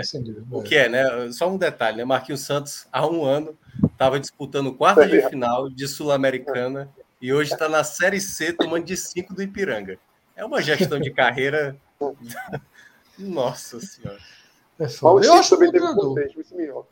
Foi também teve expulsão pra caramba do time do Paysandu. Foi assim. Mas o Ipiranga, o Ipiranga é arrumadinho. Mas teve, um, Mas teve umas loucuras de arbitragem. bem, perdeu o jogo, mas de 5, velho. Peraí. É. Mas realmente, escolha o cara tava na Série A, podia tentar, de alguma forma, se preservar para uma B, né? É. E não tá aceitando trabalho de C. Que não é garantido de subir. O Paysandu não é um time com garantia de subir. Que às vezes você vê o, o- o- a resgatada que o esporte deu na carreira de Dalpozo vai durar um bom tempo ainda. Bom, tem uns Olha só, é o que eu falei. Quando, quando foi demitido o esporte, Dal- Dalpozo tem que agradecer ao esporte por anos. Que o esporte foi lá e disse: aquele cara que tá lá embaixo, traz de volta para a prateleira, que estava É. sem time, Joinville, quarta divisão, ele nem quarta divisão jogar, traz, recoloca na prateleira, e quando ele sai do outro ano, vai continuar na Série B. Vai continuar na Série B. E aí você vai dando, dando. Cada contrato que você faz, você vai dando a sobrevida na carreira, né? E é isso que eu não sei, por exemplo, se, um, se o Marchiori toparia para o Náutico. Agora, para aceitar descer para uma terceira divisão, ainda que no protagonista, tá? Quando você vai ter quantos treinadores? Nove treinadores caírem em seis rodadas. Ou seja, Marchiori pode ser cogitado na ponte, né? pode ser cogitado ge- em qualquer time nessa, nessa. O CRB, Lousa está no limite ali. Aí já já tem uma vaga no CRB. né? Então tem uma, E o próprio uma- Náutico, Fred, tem que saber dos riscos, né? Porque você também você pode entrar numa dessa e o treinador ficar duas semanas, três semanas e pegar o beco. Então tem que É. ser uma. A, a decisão tem que ser muito bem feita e sentir que o seu treinador quer de verdade. E não vir apenas como, opa, se aparecer algo melhor, vamos embora. Porque aí, aí atrapalha completamente o planejamento do Náutico. Se o Náutico der um tiro em um treinador que tenha perfil hoje ainda de uma Série B, e esse cara vai ser tentado, lógico que esse cara vai ser tentado, como o Daniel Paulista, se fosse o Daniel Paulista, por exemplo, ia ser super tentado por outros clubes. Aí Daniel Sério? Paulista deve estar pensando em ponte. Enquanto a ponte não tiver treinador, tem muita gente pensando em ponte. Tá? A Porque ponta tu- quebrada. A ponta outro, tá Eu sei, cara, mas tu pega a ponte. Não é para subir. Tu deixa a ponte. Em oitavo, tu disputa o Paulista ano que vem. Tá ligado? Tu disputa, Pior. disputa o Paulista ano que vem. o pior é que os nomes que saíram da. Os que foram demitidos, né? Os senadores que foram demitidos, assim, ó. Hélio dos Anjos, esquece, né? É... O ABC, não sei não. O ABC pode Não, cogitar. não, não, eu sei, tô falando pro Náutico. pô. É, pro Náutico. Galo, Não, tem pelo Deus. ah, aí o Marchiori, né? Pintado, é outro que também tá. Eu vi algumas pessoas Já falando. passou. Tirando o. Marchiori até agora, todo mundo já passou. Evaristo Pisa, é o outro aí também que. E Alex do Havaí, mas o Alex eu acho que ele vai É. dar uma pausazinha aí. Tá até lá É, no Foi muito mal, né? É. É, tá muito mal lá, velho. E pro Náutico era um risco da porra. O Náutico É, não tem paciência no passado. É o ano 2.0. Não, Exatamente. eu acho que Só chega com segurança. tanto. Chega- Não Não é chega nem criticando o Alex. Não é nem É, fazendo também- ao Eu Alex. acho que uma injustiça com o Alex, assim. Até porque Lano É. estragou bem mais. Não, é. Mas foi mal o Alex no Havaí, tá? Foi bem Foi, mal. foi. Foi. Foi horrível. Às vezes a gente tem uns cuidadozinhos assim, mas foi horrível. Não, é, mas é porque eu acho que Elano foi bem pior, né? E, Não, foi e, ela e não e, e Elano ainda Foi tinha um momento também, né? meio- É. Isso, isso. Hoje é comentarista, né? Deixa eu. Ou não, É, eu sendo, é, eu sendo náutico, eu sendo náutico, eu iria em Marchiori. Eu acho que eu tentaria. tentaria Qual era o, do, o do Vitória, hein, Pedro? Que conseguiu acesso era o, Bursi, Bursi, o Bussi, né? João Bursi. Bussi. É, exatamente. que Escreveu o livro. Mas ele, ele tem outros trabalhos além do Vitória, não tô, não tô lembrado. O grande, o grande trabalho dele foi no Vitória, né? Mas ele, ele tinha uma carreira de. de- sobre- a- na verdade, não, né? Ele, o- a, a grande carreira, o, o trabalho dele tinha sido no É o Vitória. Cianorte. Mas É Vitória, Vitória, eu acho que. a vitória. É, eu acho que O Vitória antes- que consolida ele. É, eu acho que antes ele treinava base. Chegou a treinar o, o, É. o time sub-23 ali do Vitória. É. Não, não, não conheço nenhuma, nenhum trabalho dele antes disso, não. É. Então é isso, tá? A gente vai fechando por aqui esse raiz. Não adianta a gente prolongar muito também, porque amanhã, 9 horas da manhã, a turma arruma treinador e esse debate aqui É já, já, já nasce. Né? Só para também não, não ficar não ficar sem, sem passar pelo tema. Amanhã, terça-feira, tá? H-Menon, mas como ninguém aqui é doido, só depois do Fla-Flu. A gente começa um pouquinho mais Ah, tarde. quando você estava com, quando você com problema na sua conexão, estava na batalha do- dos bastardos lá, é, a gente estava achando que ia concorrer, mas é melhor. então é 23 horas, não, né? Não, 23 horas. 23 horas. Então, 23 Fla-Fluzinho horas. liberado. Fla-Fluzinho, depois o H-Menonzinho. Vamos ver esse Fla-Flu. Pode começar, o H pode começar até bem, né? É. Tudo é Flu, né? Ah, então é flu, então é flu. É Flu. Oxe, Muita gente é total. né? Essa, muita, Muita, gente é muita. Mas aí tem aí, nosso amigo Gabriel. Depende do resultado. Gabriel, Gabriel que fez assim, disse, ó, foi muito engraçado, Gabriel, ó. Aí, Kaká, mandando um abraço pra turma. Valeu, Kaká. Abraço, meu velho. Faz umas três horas que ele mandou esse abraço, viu? Esse superchat foi o que entrou mais atrasado na Já história do dormir. superchat. É... Bom que foi, Gabriel falou assim, a gente vai fazer uns especiais no H-Menon de Black Mirror, né? Inclusive vai passar por alguns episódios antigos, né? Para chegar nos novos que estreiam em junho. É. Vai-. Aí, Gabriel, porra, quero participar, não sei o quê. Terça-feira tá sempre tranquilo para mim. A primeira é Fla-Flu. A primeira é Fla-Flu. Pô, mas dependendo do resultado, ele, ele, vai, ele vai precisar do H também. É, pode ser. Mas ele entra no ar, né? Ele entra no ar. Perdendo ou ganhando depois do jogo. Não, dobra tá a tela. Nem que seja dobra a tela. Faz o É, Gu- Gugu e, Gugu e Faustão. No, aquele clássico lá do, do Teleton uma vez. Pronto. né? mas é isso, tá? A programação é essa. Nessa terça, 11 da noite, depois do Fla-Flu, o H-Menonzinho. E na quarta-feira tem telecast aí dessa super noite né, de Bahia, de Fortaleza e do esporte na Copa do Brasil. Quarta-feira. A gente se encontra quarta-feira. na quarta-feira. Eu, Se eu não tiver enganado, quinta, se- quinta não tem programa, tá? Quinta não tem programa e a gente volta aí com, no final de semana. Tá? Sexta-feira já tem o Mirassol e Vitória e aí a gente vai retomando. Acho que sábado tem 200 mil jogos. Eu não sei de cabeça, mas acho que tem mais jogo sábado do que domingo. Acho que domingo só é o do Ceará e o do Santa É. Cruz. Fortaleza é sábado. Dessa vez com um repórter em campo. Em campo, né? Ontem Felipe fez mágica, né? Como é? É? Quando, quando o Fred entrou na live, esse Felipe tá falando de que jogo? Então, O cara, não, bom Felipe foi assim, ó, o melhor de Felipe foi assim. Veja só, não dá para escolher lateral, destaques. É foda, não dá para escolher destaque no jogo que a gente não viu. Então seria leviando da minha parte e tal. E eu concordando com o Felipe ali. Porém, porém, Porém. não dá, dá para o lateral que já é questionado passar É. sete minutos.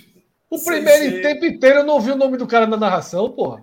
Então foi mal. Isso foi muito, tem que estar dos piores. Se acabou, se, Se- o Sexta-feira. se for igual a Celso. Hã? Pois é, Felipe é menino, é. Felipe esquece que o narrador escolhe três caras e acabou-se.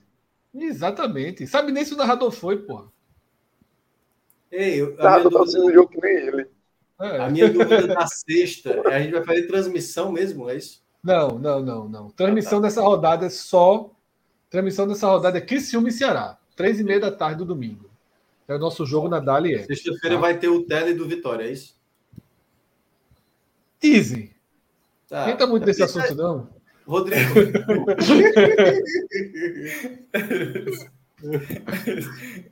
É, a turma é foda. Vai, vai, vai, quando, vai. Bate, quando bate duas da manhã, meu amigo, tem uma loja de GTO aberta ainda. É foda. É, é o tipo de Tá detalhamento desnecessário, né?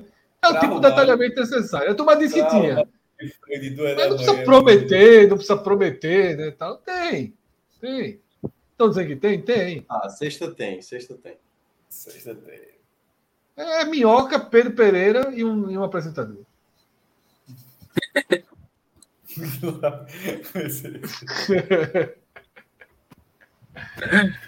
Duas horas da manhã, uma dessa aí. Largamos, porra. Largamos, largamos, preciso- largamos. Eu largamos. preciso lavar a pia ainda, irmão. Eu Tá tomei lá- duas vacinas hoje, uma em cada braço. meu. Chega, tô zonzo aqui. Tá, é como se tivesse ido pra academia. Seria Chega, tá, tá forte. Inchado. Eu passei na frente e olhei assim, ninguém no, no posto de saúde, no shopping. Aí tinha uma plaquinha na parede, não, tem que agendamento. Eu, mesmo com a Não é plaquinha, eu fiz. marcado, não, é? É, aí eu entrei, eu fiz assim, botei minha cabeça assim, eu disse, precisa de agendamento? Aí eu disse, hoje não, mas precisa de máscara. Aí eu disse, eu arrumo onde uma máscara? Eu jurava que dizer, tem um aqui, Ah, pega é, aqui. a mulher, ali na, na casa do Ela- esporte ali. ó. Fred, Fred, não. Fred queria de Ela graça, não. vacina, fura fila, É. tudo e. Mas ela não, ainda pague menos, ainda pague menos. Aí eu fui na Pague Menos, disse, quanto é uma, uma máscara? Cinco, seis. Aí eu disse, tá, eu quero uma. Ela, não quer dez, não. Eu disse, quanto é dez? Ela, dez reais. Eu disse, porra, me dê dez, velho. Um é, porra, um é seis. Aí abre a caixa assim e fala: pega uma pra tu aí. não, aí foi isso. Aí eu fui, né? Botei a máscara e fui tomar a vacina. Aí na minha frente entrou um casal. Aí perguntou, aí tá precisando de agenda? Mesma coisa que eu. Aí eu respondi, ó, mas estão precisando de máscara. Tu já aqui, não, não, não fui assim, não, fui assim. Não. Tu- Aí eu disse, eu tenho aqui. Aí eu dei, eu dei, eu dei, eu dei, eu dei, eu dei, eu dei, pô, eu dei. Eles tinham, ela tinha um, o cara que não tinha. Eu só dei uma máscara. Tô Ah, com oito não, máscaras no carro. Foi Eu de dei, graça, pô. gratuito. Foi, agrado, pô, saí, pô. Eu sou um cara do bem, Cássio. Aí eu na fila, né, na filinha, teve nem fileira. Eu cheguei, o cara perguntou, tal. Eu disse ambivalente. Eu achava que ambivalente já era gripe e, e, e, e, Covid. e Covid, né? Aí o cara disse, ó, além da ambivalente. bi- O bi É, era, É, o bi era é, o exatamente. bicampeonatozinho. esse. É, se eu achava. Eu tenho ambivalente, eu disse ambivalente não é gripe e Covid, não. Tem de gripe também. Vai querer tomar um em cada braço. Eu pensei, porra, meu irmão, passei uma semana sem jogar, vou treinar hoje. No direito é foda, né? Eu ainda cogitei de perguntar se podia na, nas nádegas, né? Aí quando o cara já disse um cada braço. Aí no shopping e tal não ia dar. Aí, O cara é doido. Mas. Entra, entra Pode no posto de saúde, no shopping. É. Não, meu irmão, tô jogando beat tênis, dá pra ser na bunda, aí pelo amor de Deus. Aí eu não tive coragem, né? Aí eu Ai. tinha lá uma menina, uma magrinha e uma mais forte assim. Disse, a magrinha dá no direito. Né? Eu disse, eu disse, qual é a que pega mais? É de gripe ou qual é que dói mais? Não, tem gente que diz que é essa, tem gente que diz que é essa. Então vamos lá. Bota de gripe no direito. A bivalente, com esse nome me assusta um pouquinho no esquerdo. É. E, e, e, e tomei. Sim, qual era a resposta? Qual era a mais forte? A, a que Não, ela disse que. Não, ela disse que. Não, ela disse que. a- Tem gente que diz que é uma, tem gente que diz que é outra. Eu fui na minha lógica, Certo. tá A ligado? bivalente ma- se dá mais forte, então. É. E a, e a menina que estava aplicando a, a, a, a de gripe era fraquinha, assim, tal, não ia machucar muito o braço, não. Doeu menos o dela, inclusive. Tá doendo, tá doendo. O esquerdo. O esquerdo, ou seja, por enquanto, É, tá falando que a bivalente dá uma pesadazinha no braço. É, o esquerdo da bivalente tá doendo. Tá doendo.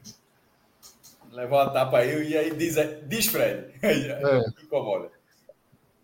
Não, é foda que também teve outra dificuldade, que é o seguinte. Elas pedem para você botar o, o- segurar o, o algodão por um tempinho, né?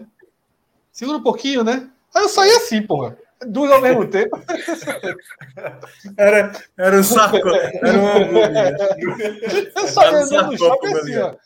Essa aí, assim, sabe? De, de, de, cinco passos eu disse, vai, te fuder. Tava descendo Agora, lá, o insano, o insano aqui, ó. É, Bioca, imagine alguém olhando esse cara de costas e tem um cara relatando assim no chão. Mas, agradecendo assim, muito obrigado, muito obrigado. Meu irmão, que cena da. Ah, Porra, cara, velho. seria muito bom. Parece ser, tivesse uma roupa de japonês assim, assim, arigatô e tal. É, Vai, Pedro, dá o corte. Eu já tava tomar- pronto, embalado já, né, velho? Eu preciso tomar Bora. a da gripe. A outra ainda vou ver por causa do que eu tive Covid, né? Recentemente. tá? Acho que vou ver se tem alguma contraindicação de ter tomado perto e tal. É, mas a de gripe é bom. Essa dica foi boa. Até que a gente costuma fazer reunião por lá, né? Então, É. na próxima. Agora, ela- o que eu achei foi o seguinte: como tinha pouca gente, ela liberou. Não sei se é sempre, né? É, vamos, torcer, vamos torcer para que, que seja assim. É. Mas é isso. É isso. Valeu, vamos Cauê, embora. Cauê, ó, Cauê. Já deitou, conversa? pô, já deitou. Não, já Ele largou, ele lá, largou. Tá enrolado já. Minhoca, Pedro, comecei a ele- assistir Os Ei. Encanadores. o quê? Os Ah, Encanadores mas da Casa Branca. quem viu foi Celso, pô, não fui eu não. Ah, foi Ah, foi Celso. Celso. Comecei a ver, Nota. gostando. Fica pra amanhã, fica pra amanhã, fica pra Gostando amanhã. amanhã, amanhã, amanhã, Amanhã. amanhã. Porque só tem dois, dois episódios, é mais fácil ir acompanhando, né? É, exatamente. É isso, valeu, galera. Bora. Até amanhã. Falou.